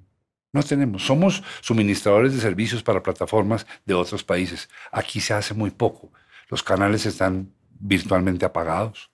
Hacen produccioncitas. Y yo tengo rabia. Dije que no tenía rabia y se me salió. Para mí eso no tenía que pasar así. Para mí la televisión colombiana la vendieron. Y la vendieron porque era más fácil darle gusto al acento mexicano y más tarde a lo que llaman el US Hispanic en los Estados Unidos que a nosotros mismos. Entonces nos empezaron a exigir que hiciéramos historias para satisf- satisfacer al US Hispanic o para satisfacer el acento mexicano. Ya ustedes, los actores, tuvieron la medida indecorosa de venir y traerles entrenadores para que les enseñaran a modular bien el español, porque el español que ustedes hablaban no El servía, acento neutro. porque había que hablar así. Y nosotros ahorita, y usted, Lucho, yo no me quejo, me las bandeo, hago cosas buenas, me encanta. No, no, no voy a salir a pedirle a alguien que me ayude porque se acabó la industria. Pero lo cierto es que la industria se acabó. Y no la acabamos nosotros. Y la acabaron otros. Esa es mi posición. No espero que la compartan, pero quiero que me digan qué piensan. Yo creo que todavía hay, excepciones. Ah, y además, y no porque sea productos en los que ha trabajado un gran amigo tuyo, gran amigo mío que es Israel, ¿no? Israel Sánchez, Pa' quererte y ahora tía Allison. Son cosas muy colombianas y, muy valiosas. Que, y Lucho también estuvo en Pa' quererte. Sí, eh, yo creo que todavía hay, todavía hay eh, eh, ese, ese, esa muestra de nuestra, que, viene como de lo que estábamos hablando y que todavía se hace. ¿Se hace menos? Sí, porque antes era el 100%, ¿sí? Ahora ya no. O sea, y en otros, en otros, eh, en otros campos tampoco existe eso ya, ya no hay cita con Pacheco, por ejemplo, que unos programas que uno decía, la inteligencia de Pacheco entrevistando a cualquier persona, eh, sea político, actor, eh, lo que fuera, y era simplemente ver la calidad humana que este hombre tenía para sacar la información que uno disfrutara en una entrevista. Eso ya no existe. No, o por lo menos mm, yo, yo creo que exista. Pero, pero a nivel dramatúrgico, a nivel actoral y ese tipo de cosas, son contadas las excepciones, pero todavía eh, yo tengo un atisbo de esperanza con eso, porque, porque eh, digamos que son esa- estas últimas novelas que he nombrado son como herederas de, de esa línea que ha venido y que todavía Es, está. es, es que en algún momento, y esto lo digo desde la parte técnica, que- porque yo vengo de la parte técnica, tu- tuvimos una reunión una vez con el ingeniero León de RTI y él nos dijo que, que hacer cine era una pendejada en ese país, que solamente servía a hacer novelas porque la gente solamente quiere ver novelas. Y yo digo, pero si en los ochentas, ¿cuántas comedias no habían? ¿O cuántos programas de, no sé, de- de musicales, los de Jimmy Salcedo, y había cosas de entrevistas como las de Pacheco? Y en algún momento dejaron de hacerlo y solamente sabemos hacer novelas y la gente solo quiere consumir novelas. Y yo, yo salí con la pregunta de, ¿solo queremos consumir consu- novelas o solamente le dan novelas a las personas? Esa es la primera pregunta. Y después, eso se quedó ahí y, y- y realmente, eh, técnicamente el país lo que hace es producciones para afuera, pero lo que digan desde Telemundo, lo que digan desde México, no, no lo que se quiere hacer. Pues cosas grandes. Lo, Por- lo por que pasa es todo, todo ha que- cambiado y es un poco lo que estaba diciendo Lucho, que se siente sin herramientas. Yo, yo pienso un poco diferente. El negocio cambió, ¿sí? Ni para bien ni para mal. Estoy diciendo que cambió. Hoy justamente estaba hablando eh, con, con Mónica, con mi esposa, en el, en el desayuno, de, que la energía se mueve todo el tiempo. Entonces uno no puede pretender que todo sea como antes. Yo no creo que todo tiempo pasado fue mejor. Hay cosas que uno añora, tal vez por la felicidad de la infancia que uno haya tenido, o por muchas cosas, o porque cuando era joven tenía papeles más atractivos. Hoy soy el papá de, el amigo de, el abuelo de, todas esas cosas, eh, y, y el, el mercado cambia. Pero cuando uno es consciente de que uno va cambiando y que el mercado cambia también, entonces uno se adapta. Porque si tú no cambias, te mueres. Y voy a citar a Pacheco, a quien quería con toda el alma. Pacheco llegó un momento en que vio que no podía seguir adelante. ¿Sí o no, Lucho? No podía seguir siendo el gran presentador. Ya no podía cantar la casita. Yo tengo ya la casita que tanto te prometí. Y entonces, ¿qué pasó?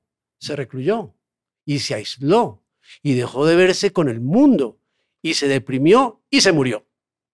Cuando mi padre se murió, para él fue un golpe muy grande porque eran muy, muy, muy unidos.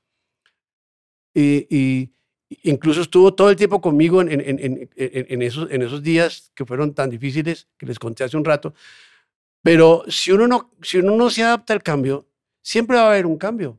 Siempre va a haber un cambio. A mí me tocó, ah, yo, yo estoy desde antes del cassette.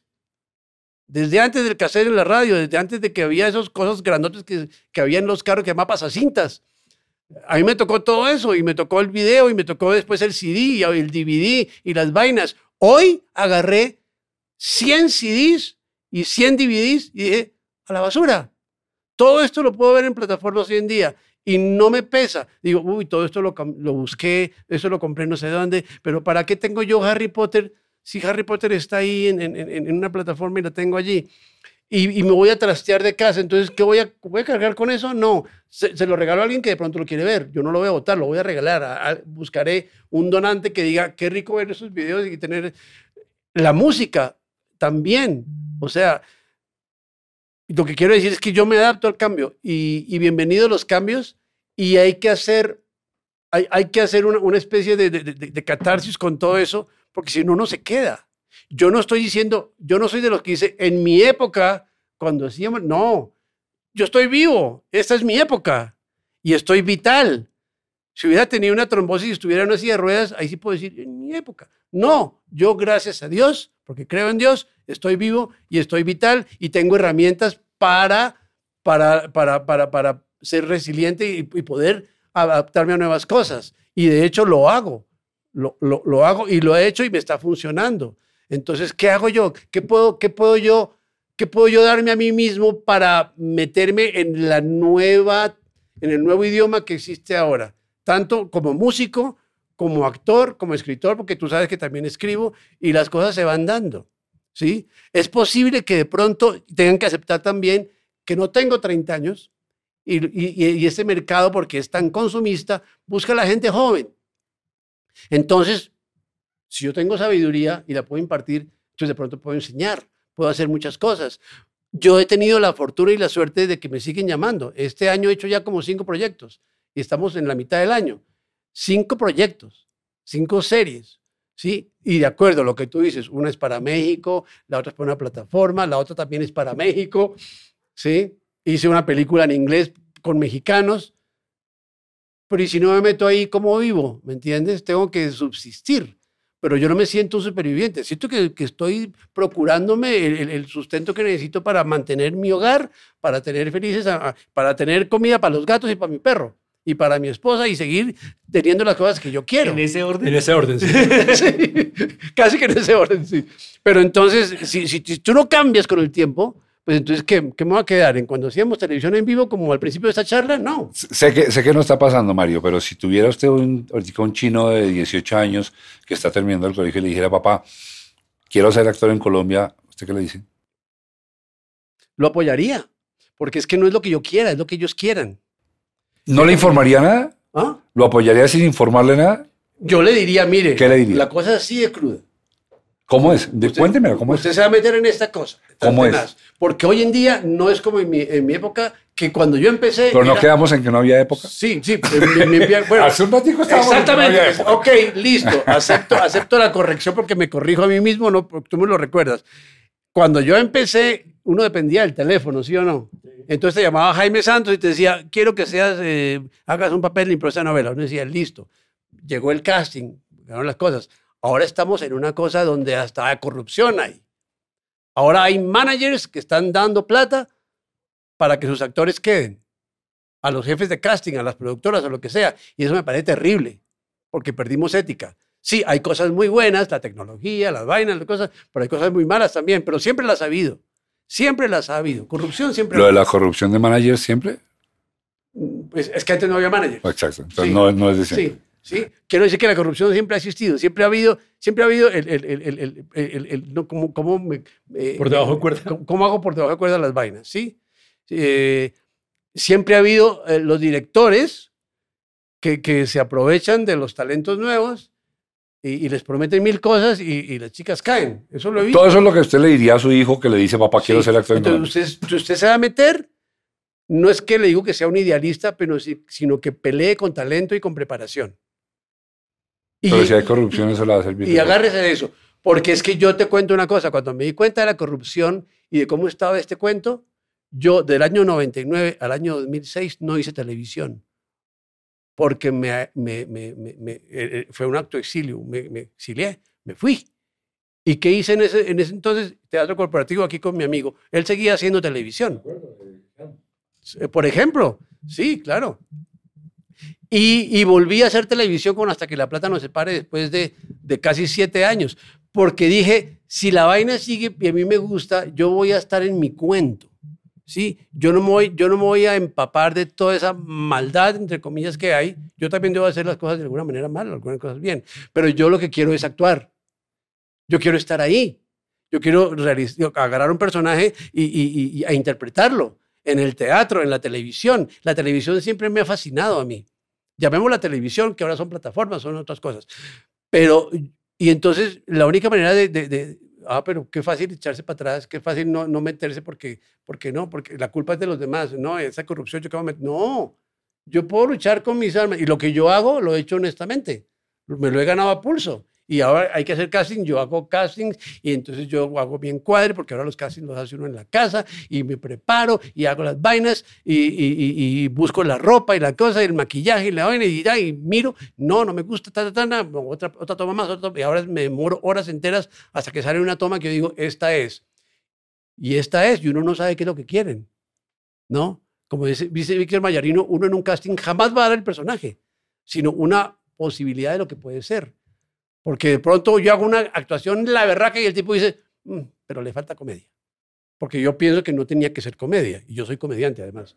¿sí? ¿Cómo era la pregunta? Repite la pregunta. Me repite la pregunta. Eh, ¿qué, qué, qué? Sí, no, no, el cuento es, yo, yo tengo, todo arrancó porque yo dije, yo tengo Y estoy, digo, creo que técnicamente puedo decir que debo estar de acuerdo con Mario, porque la posición más edificante es la que está expresando Mario. Y estoy de acuerdo con que hay que seguir la línea de Mario. Pero a mí no me evita decir, sí, voy a seguir la línea de Mario a partir de este momento. Toda la comida se perdió por cuenta de que alguien la votó. Y yo voy a sobrevivir sembrando papa. Eso lo creo. Y esa es mi vida. Pero no se me olvida que votaron la comida. Sí. A mí no se me olvida. Y, nece- y yo por temperamento necesito señalarlo, porque los conozco. Y como dice Shakira, yo sé quiénes son los ladrones. Y tengo que decirlo. Sí, aquí ha, aquí ha matado más de una gallina de huevos de oro. Más de una. Me acuerdo en la época en que, que RTI era el, el mandamás, lo que. lo- Neg- Negrete eh, eh, bueno, eh, eh, RTI, y de pronto ya no, ya entonces era. eh, se, se llenaban la boca diciendo que estaban vendiendo todas a Telemundo. Entonces uno decía, están matando a la gallina los huevos de oro. Por, por, por hacer un negocio rápido, por ganar ya la plata, ¿no es cierto? Entonces, claro, empieza a cambiar todo el asunto y uno ahí en ese, ese corcho en remolino que, que, que- en el que se constituye nuestra, nuestra profesión. Pero ¿qué me, a mí, ¿qué me está pasando? Eh, yo he- llevaba, por ejemplo, antes de, de esto que estoy haciendo, dos años larguitos sin trabajar en televisión. Dos años. Haciendo teatro. Café concert y ese tipo de cosas y tra- trabajando en cabaret, eh, que fue un- un- una cosa muy chévere para mí, las historias de la salsa, en fin. Pero llegó un momento en que, a pesar de, a pesar de, de mi manager, porque tengo un manager, a pesar de eso, llegó un momento, sí, llegó un día en que dije, no puedo esperar más, porque se va a acabar esta vaina, no tengo una cosa nueva, no puedo seguir trabajando en, teatro seguido, ya dos años trabajando en teatro seguido ya es un milagro aquí, ¿cierto? Pero los milagros se acaban también. Entonces lo que hice fue ir yo personalmente a, donde el jefe de producción de- del canal y decirle, Juan, necesito trabajar. Cosa que nunca había hecho. Nunca había hecho porque no había necesitado hacerlo. Porque, y tú Pero lo sabes. que me meta, cambiaste. Sí, claro. Eh, Hiciste una buena decisión. Decidí que, que Sí. no podía se- seguir sentado esperando a que, a que me llamaran porque los tiempos, como dices tú, y toda la situación eh, de la industria ha cambiado. Ya no es como antes, ¿no es cierto? Antes, a mí los, los directores me conocían, tú me conoces y me llamas porque sabes cómo trabajo, ¿cierto? A trabajar. Eh, y muchos directores eh, les pasó lo mismo. Los directores nuevos, esto ya ha cambiado tanto, las generaciones son nuevas, los directores también son nuevos, y esos directores no conocen el trabajo de, de- de- de nosotros. No. Hay que enseñarles. Ahora, les pregunto a ustedes, ¿no les suena que eso es un vacío, como un hueco negro del tiempo en el cual no importa qué haga el personaje? Y no lo digo solamente por los actores, lo digo por, por el carpintero, por el médico, no importa qué tanto haga el personaje, aquí eso no existe. Es como que la memoria es tan corta que no importa qué se haga, rápidamente se vuelve a cero. Pero Mauro, es que, es que creo Sí, que eso eso es viene de, de- de lo que estamos hablando temprano, de que como no habían esos videos de, o, o no, o no se grababan las cosas de los 60 y 70, aún Colombia no tiene memoria de nada. De nada. O sea, lo más cercano a una base de datos de información de, todo el gremio, o sea, actores, eh, productores, técnicos y todo eso, lo, se supone que lo tiene por imágenes y no son capaces de actualizarlo. Así uno mande la información. No existe, no lo tiene, no usted ni siquiera sabe que eso existe, por ejemplo. Que por imágenes está haciendo una base de datos de información de, de todo el mundo que debería estar ahí. Como es la base de datos como la de IMDB, que usted quiere ver la, la hoja de vida de cualquier persona y está ahí. Y, y y no, no hay una entidad que realmente quiera acoger esa información y que, y que permita que se alimente rápidamente, porque es como que si no estás en mi grupo de personas con las que yo estoy, no te voy a meter en esa... Es que, a ver, vo- voy a esto. Voy a llevarlo a la personaje. Y gracias porque yo no lo sabía. A ver, yo soy un director de 25 años que salí de NYU o de UCLA y soy un putas. Y me llaman a, me van a dejar hacer un largometraje en La Palma. Ok. Y entonces el jefe de casting me dice, ¿Cómo te parecería para el papel protagónico Robert De Niro? ¿Quién? Robert De Niro. ¿Quién es él? No te creo. O sea, si tú no sabes quién es Robert De Niro, así tú tengas 25 años, tú no has hecho nada en la vida. Y yo no voy a, con 25 años, a llamar a Robert De Niro a ver si me puede hacer un buen casting de gerente de banco. Lo que quiero decir es eso. Y lo que quiero hablar, yo no me estoy quejando. Lo que quiero decir es que estoy de acuerdo con Mario, pero no podemos dejar de llamar la atención en que es un país con una memoria criminal, en donde además de eso la ignorancia se volvió virtud. Y voy a traer un ejemplo. Daniel Pedro Espina, a quien admiro profundamente y lo digo recurrentemente en este podcast, cuando estaba comenzando su, canal y eso, para las elecciones de alcalde o de presidente, alguna de estas que han pasado recientemente, invitó a los youtubers más influenciadores de aquel momento a hacer un debate sobre el presidente o el alcalde. Transmisión en directo. Hacía dos días había pasado la inminente posibilidad de que Hidroituango explotara. ¿Se acuerdan? Sí. Cuando nos avisaron más o menos como Chernobyl, hermanos, prepárense, porque podemos estar a puertas de una gran tragedia nacional. Ey y Daniel, al aire, está hablando con youtubers e influencers, oigan cómo lo digo, vean, youtubers e influencers, que están al día del país y les pregunta, está preguntando sobre el posible alcalde hoy. Y naturalmente pregunta por la opinión de ellos sobre la posible tragedia de Hidroituango. A dos días de emitida la noticia, ninguno sabía de qué estaban hablando. Sí, creo. Ninguno. Ninguno. ¿Hidroituango? ¿Qué? Y yo decía, esta gente influye. ¿Influye en qué? En su propio ombligo, porque no se preocupan de leer un mínimo periódico para entender qué los rodea. Eso es lo que yo quiero señalar, Mario. Y es que todo lo que está pasando es por un grado de insensibilidad social muy alto de un país que no tiene conciencia de sí mismo, en nada. Somos un país que se duerme, se muere y vuelve a nacer el mismo día de ceros. La experiencia, la memoria, el conocimiento, la academia no nos importa, mucho menos el archivo.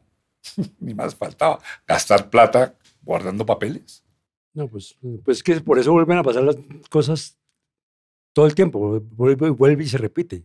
Todos los eventos acá se repiten es así. que las nuevas generaciones no consideran que el conocimiento deba quedarse en la cabeza porque está en Google.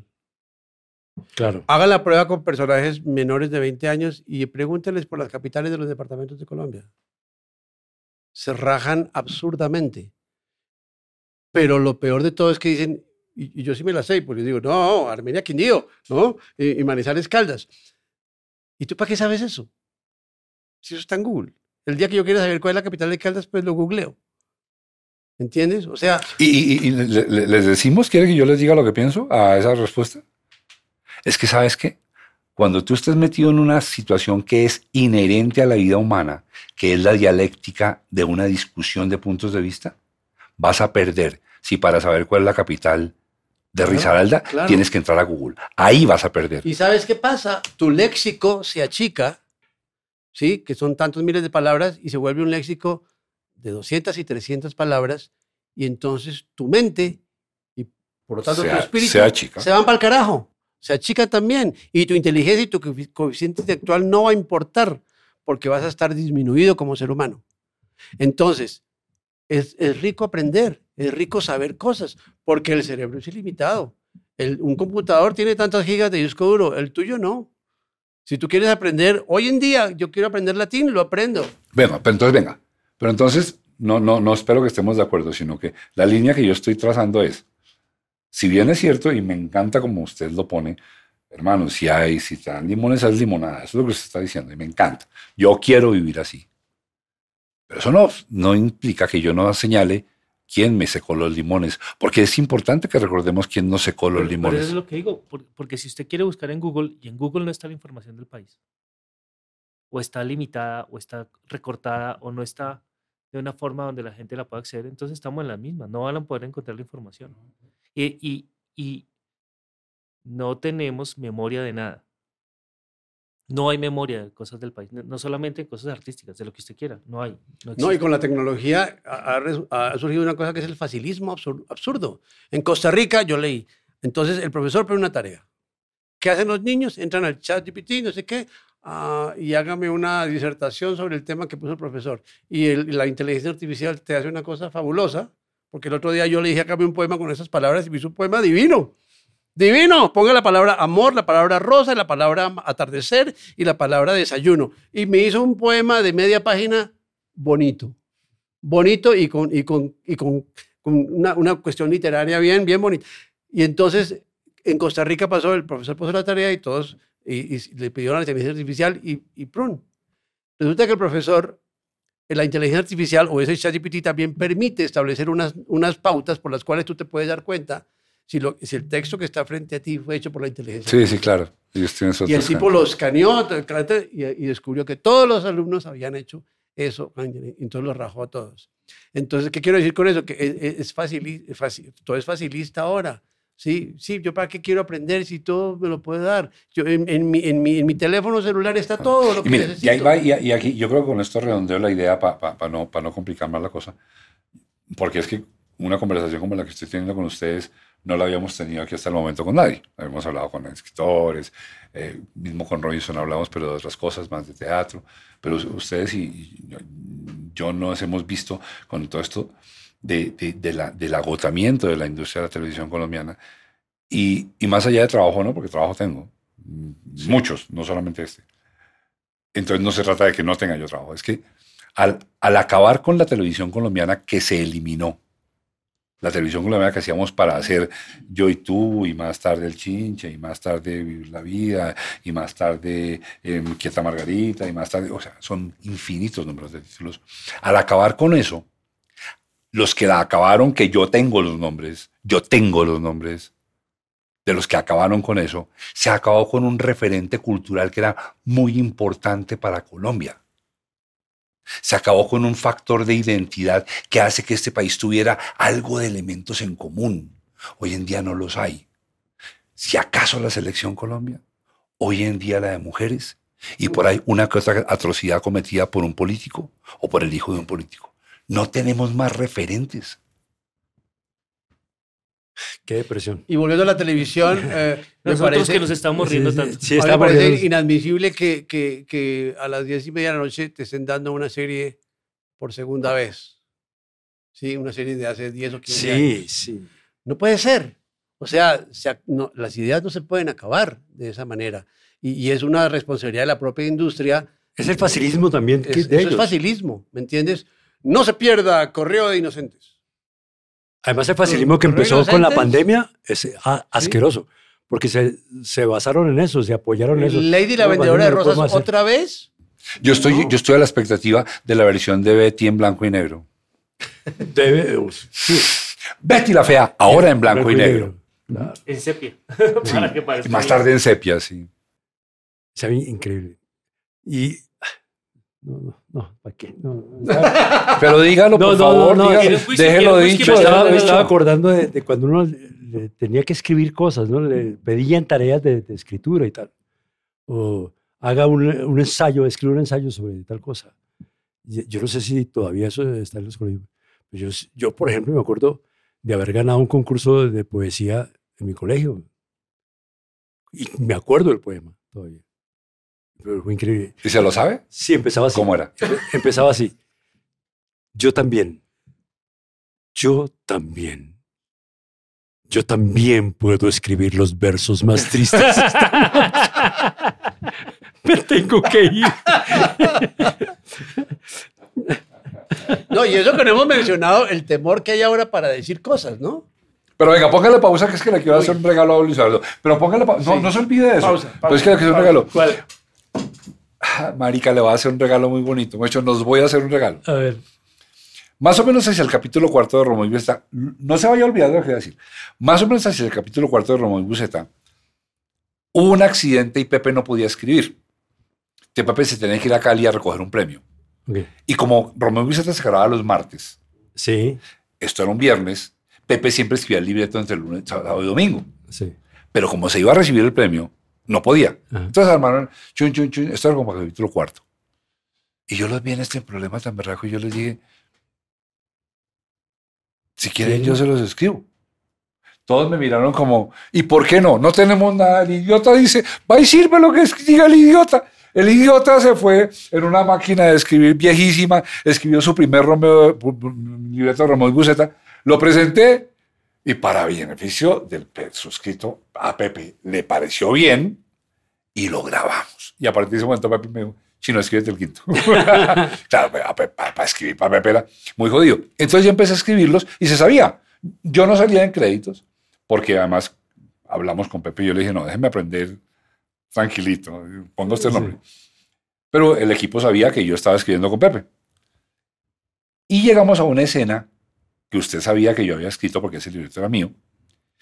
Y yo hacía lo siguiente, no sé si ustedes saben. Todo lo que fuera que Pepe estuviera distraído para que me dejara dirigir. Entonces, si Pepe estaba hablando con la nena que llegó al set, que era lo que generalmente pasaba, yo no lo interrumpía. Yo le decía, Pepito, ¿le marcó la escena? Vaya, chino, vaya. Entonces yo iba y marcaba la escena. Yo era feliz marcando la escena. Y fui a marcar la escena con Luis Eduardo. Marica, yo no me acordaba de esto. Y pero no, no me acordaba de esto en este momento, pero me acuerdo de esto toda la vida. Tengo miedo. Entonces yo, no, todo lo contrario. Entonces, llego yo a marcarla ahí en la tienda, chun, chun, chun, y usted me llama y me dice, venga, es que mire, esta escena, que es la que vamos a hacer, yo le propongo que la invirtamos así. Era la misma escena, y me decía, es que es mejor si va en forma piramidal, si arranca por lo más liviano y va llegando al fondo donde el conflicto esté al fondo de la escena. Eso me lo enseñó usted. Ok. La invertimos y se grabó como usted dijo. Nadie la vio. No Ese la- capítulo fue un desastre. Y No, ¿En serio eso me lo enseñó usted? Y tu crédito, tu crédito, como su nombre lo indica, te lo quedaron debiendo. Sí, no dijimos eso. Sí, pero eso pasó. Pero bueno, ahora sí, lo que usted iba a contar. Ah, yo iba a decir que hoy en día, eh, al hablar, uno está como pisando cáscaras de huevo, ¿no? Y no las puede romper. Eh, porque ahora hay tantas, la, diversidad de las cosas te ha hecho, te ha, te ha impuesto una censura muy grande cuando te expresas frente a los medios. O sea, tú no puedes hablar ni a favor ni en contra de un movimiento político, ni a favor ni en contra de una inclinación sexual, de muchas cosas, especialmente eso, ¿no? Ni se le ocurra decir que la niña estaba linda porque se le dio en un ejército a acribillarlo por solamente observarla a ella. Claro. Sí. Si hoy en día le dices a la mujer, oye, qué linda eres, entonces te puede pegar una cachetada Sí, y sí, te sí. puede eh, denunciar penalmente. Entonces, yo el otro día, eh, en una convocatoria, entonces voy llenando el cuestionario. eh, nombre, Mario Ruiz sexo con el que nació, Ok. masculino. Sexo con el que se identifica, masculino. Masculino. Inclinación sexual. Yo, a ver las posibilidades. Heterosexual, LGTBI, eh, no binario, eh, pansexual, no sé qué, eh, bisexual. Heterosexual. Listo, perfecto. Y todo era así, ¿no? Eh, raza. Romano, no sé, los romanos, o sea, los, ¿cómo llaman? Los, los gitanos, quiero decir. indígena, mestizo, no aplica. No, pues no aplica afrodescendiente, todas esas vainas, ¿no? Y, y de pronto dije, eh, ah, eh, clase a la que pertenece, ¿no? Eh, eh, ¿Cómo se llama eso? Eh, eh, ¿Estrato? eh, estrato, las cosas, sí, las vainas. Bueno, eh, víctima de la violencia, sí o no? Eh, eh, eh, no. No que yo sepa, al No que menos. yo Sí, sepa. sí, sí. Desplazado. No. Y yo dije, marica, no me va a ganar esta vaina. Porque no Claro. estoy, no estoy, ah, si- yo tuviera algún tipo de estas ca- capacidades, si fuera LGTBI o fuera desplazado por la violencia, entonces van a decir, ah, este man se la tiene que ganar. Eso pensé yo. Entonces dije, ahora yo, por ser una persona, entre comillas, común y corriente, porque ya no es común y corriente, dije, me jodí. Si van, a, si van a tener eso en cuenta para adjudicarme una, una convocatoria, jamás van a ver lo que yo escribí como propuesta, sino que me van a sesgar de una vez. No, este man es heterosexual, qué pereza. Entonces, eh, estamos en la época del temor. Brian May, el, el, el- de Queen, hace poco dijo unas cosas muy interesantes que no, no recuerdo muy bien sobre si Freddie Mercury estuviera vivo ahorita estaría sufriendo mucho porque no podría decir lo que, Nada. lo que le salía de los intestinos para decir. Y muy, sí, porque, porque, porque ahora es, es la, él, él fue el que utilizó ese término que se me quedó. Estamos en la época del temor para hablar. Porque todo es susceptible de que te vuelvan mierda por decir cualquier cosa. ¿Entiendes? Y está bien. En, en cierto modo está bien porque uno no puede decir cualquier cosa, decir mm, eh, que soy de una, de- como, como soy de derecha, entonces los de izquierda son una porquería, o como soy de izquierda, los de derecha son una porquería, y así sucesivamente. Pero es muy peligroso hoy en día decir algo. Porque además sale alguien que te va a decir, no salga a la calle porque le estoy esperando por haber dicho tal cosa. Eso es, eso es- eso es muy complicado. Es increíble. Eh, A Edison Cavani, el futbolista uruguayo, Uruguayo. lo, lo multaron por allá en Inglaterra porque le dio las gracias a un amigo, a un amigo que lo había felicitado, le dijo negrito. Y lo multaron. Estaba dándole las gracias a un amigo, a un compañero, un amigo, que le decía, "Desde- y- y te agradezco mucho, negrito. Y, y- y el punto que, oyéndolos, se me ocurrió, pensé, creo que es que el punto, y me parece que es un argumento interesante para observar, el punto está en que esa, ese tipo de evaluaciones, que sin duda tienen una parte que está muy correcta, sin duda la tienen, ese tipo de evaluaciones carecen de un pedazo importantísimo, es el tono y las circunstancias. Sí, sí, sí. Sí. Porque claro, uno no puede codificar en un diccionario el tono y la circunstancia de cuando te digo negrito. Claro. Porque es que si yo le digo a usted, uy, no sea marica, Lucho, usted hizo eso, Sí. Pero lo llevamos a solo al texto y le quitamos el contexto y le quitamos mi mano y mi tono, entonces yo estoy siendo absolutamente exclusivo con usted porque lo estoy tildando de marica. Cuando lo que le estoy diciendo es, usted es mi amigo, mi hermano, Claro. ¿cómo cagada va a ser esta vaina, Lucho? Esto todo desaparece. La, la, la ex esposa del señor, doña Ana Bolena Mesa, le decía negro por cariño. Ay, ahí va mi negro. Ay, negro, venga, o no. Sí, así es. Y así Era- lo ponía a trabajar también. era así, cariñoso. Ay, va mi negro, trabaja. Sí. y era por cariño que se lo decía. Claro. Es increíble eso. Sí, yo, yo, yo, yo, yo, yo propongo, y, y además propongo que se vayan para su casa, porque Sí, sí. ya llevan como cerca de 20 horas aquí. propongo y que dejo propuesto en este podcast. ¿Saben cuál es mi sueño? Mi sueño es que vendrá la hecatombe zombie, vendrán otras dos hecatombes más. No sé si eh, eh, Fear the Walking Dead again, no sé. Y, ya, y va a llegar un momento en que esta vaina van a empezar a escarbar. Y esto va a ser fascinante por allá en el año 4000, cuando digan, encontramos un disco duro en una ubicación cerca de lo que hoy en día que se llamaba Manhattan, y estamos leyendo y aparecieron cosas como estas. Y entonces empiezan a contar, por ejemplo, Michael Moore y cosas así. Había gente que decía esto. Yo espero que este podcast lo encuentren estos del futuro y digan, ah, mira, había gente que pensaba esto, no todos estaban igualitos así. Esa- ese es mi sueño. Entonces, Mételo en la máquina del tiempo. exacto. El En, tiempo. en mi sueño está que este podcast quede Me, por me allá. los imagino tratando de dilucidar cuál Mario Ruiz era el de ese. Buscando, en Google. No, porque entonces le sale Mario Ruiz Armengol, compositor mexicano, pero eso es de los años 40, no nos No, cuaja. Esto es ya siglo XXI, finales del 20 y del 21. que- no, no lo encuentro. Mario un influencer, había un sí. influencer. Había un futbolista que se llamaba Mario Ruiz. O sea, su problema es tener un nombre muy común. ¿Será? Yo, Pues no sé, pareciera. Y el tuyo no es común, pues, huevón. Bien, Yo conozco tres. Sí, yo siga, conozco siga. tres. Dé- Déjenlos solos. Lucho, vamos, vamos a tomar café. Déjenlos solos. Oigan, muchas gracias. Espere, un segundo, un segundo. Ah, ah, todavía Ah, no. Antes de que nos vayamos, quiero decirles que, que gracias por escucharnos y que eh, nos comenten, nos compartan, le den like eh, eh, y nos hagan crecer es- esta, esta comunidad, porque Cero No Seria y el podcast es la voz de los que son. Pues ahora sí le digo, porque digo lo que digo. Yo creo que hay que dejar dicho lo que uno piensa, Mario, independiente de que sea inútil o no. Y ese es la- el sentido de este podcast. Yo sé que no, desde aquí, por más que ya estemos llegando a 40 mil suscriptores, en el mejor de los casos, dentro de 60 años estaremos en 102 mil suscriptores. Eso no cambia nada a nadie. Pero a mí sí me da paz dejar dichas cosas. Que se sepa que yo estaba, que yo estaba en mi punto de vista. Y por eso me parece lindo decir todo esto. Porque independiente de lo que haya que hacer, mano, hay una verdad que uno tiene que, ¿por qué no decir que el emperador está en peloto? Si Sí. yo lo estoy viendo en peloto, pues yo digo que está en peloto. Hay otra cosa que para terminar quiero decir es que hay que celebrar que uno pueda tener amigos como Luis Eduardo en la vida de uno. Porque son personas incondicionales. Puede que no- de pronto no nos vemos mucho tiempo o nos vemos muy seguido, pero, pero por ejemplo, en cuestiones de dinero, que somos, hemos sido socios, es donde se da el ejemplo de nuestra impecabilidad, ¿no? ¿No? Sí, sí, total. O sea, son 314 mil pesos con 12 centavos y están los 12 centavos en la mesa.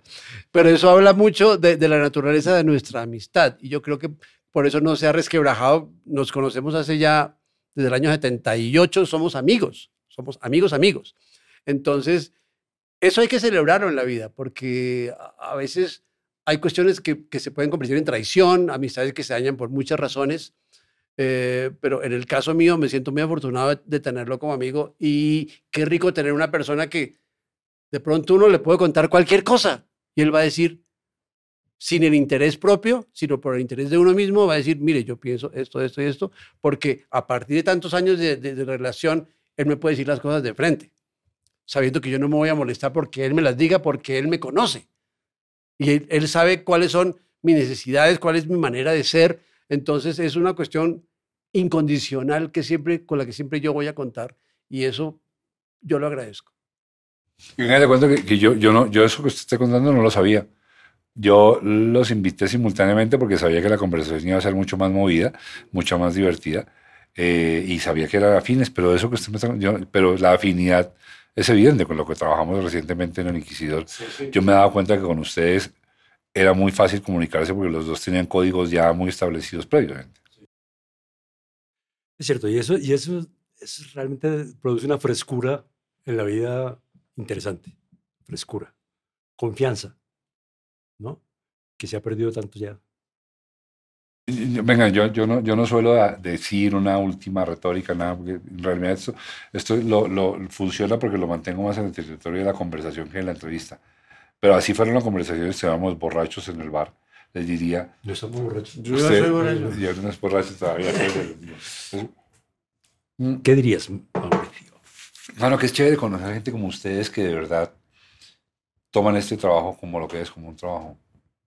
¿Saben? Es que, es que este trabajo tiene, tiene un, un, un, una, un input muy peligroso y es el, aquel, aunque ustedes no, o si pasaron no lo conozco, hace sentir que somos especiales, que somos dioses, que somos mejores que el resto de los seres humanos y no que es un trabajo.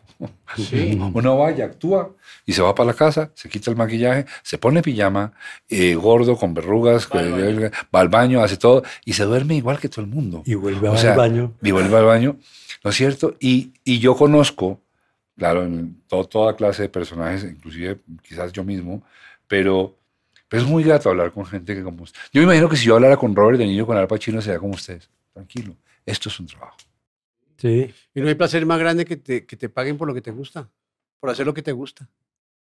Yo he tenido esa suerte y ahora que canto canciones de los Beatles, que las- me las supe toda la vida y ahora me pagan por cantarlas. Entonces me siento muy agradecido, muy afortunado. Y Muy qué man, tan, humillante, ¿no? Sí. Qué man tan humillante. No, es que no volvió a tocar con nosotros porque no supimos ni una de los Beatles. No tocar gracias, Mario. Gracias. Mario, de ti ya me despido, tranquilo, no te preocupes. Este podcast aquí se acaba.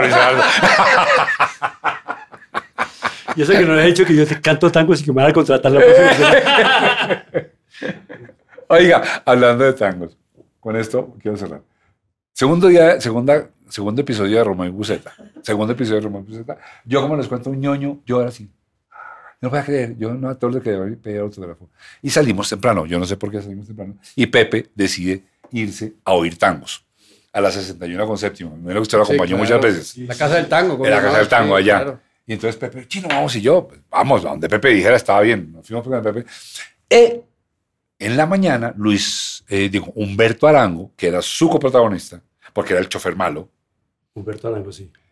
creo que ya está descansando en paz. Sí, Sí, sí, sí. Humberto Arango que está descansando en paz, pero lo que va a decir es verdad.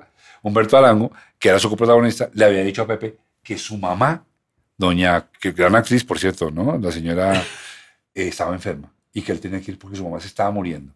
Ok, Pepe, ante eso era, ya, de inmediato, váyase. Entonces ese día arregle guion, no haga escenas con él, porque era coprotagonista.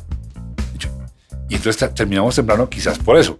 Entonces me dice Pepe Chino, vamos a hoy tangos. A lo que él dije, vamos. Llegamos a la casa del tango. Estamos en siete de la noche. Pepe y yo, y sale Humberto.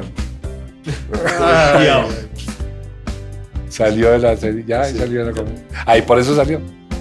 Yo, yo quiero decirles que estoy feliz de haber podido trabajar con todos ustedes, aunque ninguno me haya visto. Inclusive Pepe Sánchez. Es que él es sonista, ¿se acuerda de Rafael Borges? Los sonistas son homosexuales. Ah, sí, sí, sí. Gente, bueno, gracias. No, Un placer, un placer. Estuvo muy rico esto. fue muy rico. Se, re- se repite, se puede repetir. ¿no? Claro. repite? Claro que sí. Bueno, Ah, Estamos en la mitad de la esculcada. Luis Eduardo Arango y Mario Ruiz pertenecen a una generación muy importante. Es la generación que conoció el pasado, que conoció el presente y que está viviendo el futuro. Esta generación un día se va a acabar. Somos la generación enlace, las que conocimos lo análogo y lo digital, la que aprendimos a contar con Abapo y hoy en día todas lo hacemos con Excel. Ellos pertenecen a la generación que construyeron gran parte de la cultura popular de este país. Gracias Lucho, gracias Mario. Fue un placer estar con ustedes. Cero no ser, y el podcast nos vemos. Pero esperen, esperen, no se vayan, un momento, un momento. Es que ya llevamos un año trabajando en este podcast y hemos aprendido montones. Y queremos aprovechar todo ese conocimiento para que ustedes puedan utilizar este conocimiento para hacer sus propias producciones. Entonces, les ofrecemos los servicios de asesoría y de producción y de generación de contenido, Sí, personas o empresas. lo que sea. O sea, es que ya somos unos duros en podcast. Para este momento ya llevamos casi 50 mil suscriptores. Apunte podcast. Y hemos, podcast. traba- hemos trabajado todo un año muy fuerte por eso. Aprendiendo mucho, listo. Y también les quiero contar que eh, otra de las cosas que yo hago que me produce mucha pasión es una conversación que tengo que se llama Cómo conversar con tus hijos y no morir en el intento. Es un diálogo interesante de propuestas para comunicarse con los hijos desde niños, pero particularmente ese periodo que tanto nos asusta a los papás de la adolescencia, en donde hay una cantidad de reflexiones y observaciones que yo he apuntado a lo largo de la vida que les quiero ofrecer para que cuiden, mejoren, corrijan o arreglen la relación con los hijos que sin duda a ustedes les interesa tanto como a nosotros. Entonces, a los que quieran esa conversación, métanse a www.mauricionavastalero.com y a los que quieran servicio técnico y A los que se de la parte del podcast, por favor, mándenos un mail al mail eh, que son las siglas de nuestro podcast, cero no ser y el podcast, sonshaep.gmail.com. Lo vamos a allá dejar abajo está, ahí está, está escrito. allá abajo, allá abajo, allá abajo. Yo sé que son letras extrañas, pero ahí están, son nuestras siglas y con gusto los atenderemos y les ayudaremos en todo lo que necesiten. So, que somos unos duros para hacer podcast. No del estómago, sino de trabajar. Chao, gracias. Chao. Antes de despedirnos del todo, nos interesa que sepas cuál es el equipo que trabaja en este podcast. En la presentación y dirección está Mauricio Navastalero. En la producción de audio y locución, Germán Daniel León. Producción general, Evelyn Tamayo. Realizadores audiovisuales, Edwin Cano y Joshua Pérez. Asistente de sonido, Natalia Díaz. Edición de sonido, Kaisa Romero. Diseño de logo, Germán Daniel León III. Diseño gráfico, Pablo Barragán. Social Media, Daniel Cetina. Community Manager, Mayra Montaño. Postproducción de video, Juanes García Tarquín. Gestión digital en YouTube, Fernando Navas Civic. Arte visual, promos digitales, Manuela Puentes. Diseño gráfico de redes, Diego Guío Martínez. Música por el maestro Camilo Correal. Este es un contenido de Valencia Producciones. Si te gustó este podcast, danos like y suscríbete. Así te enterarás de los siguientes episodios. Y si no te gustó, mándaselo a tus enemigos. Igual nos sirve que nos escuchen. Muchas gracias. Chao. Este podcast se puede ver también en YouTube. Se puede escuchar por Spotify y todas las plataformas de podcast que existen y que lleguen a existir.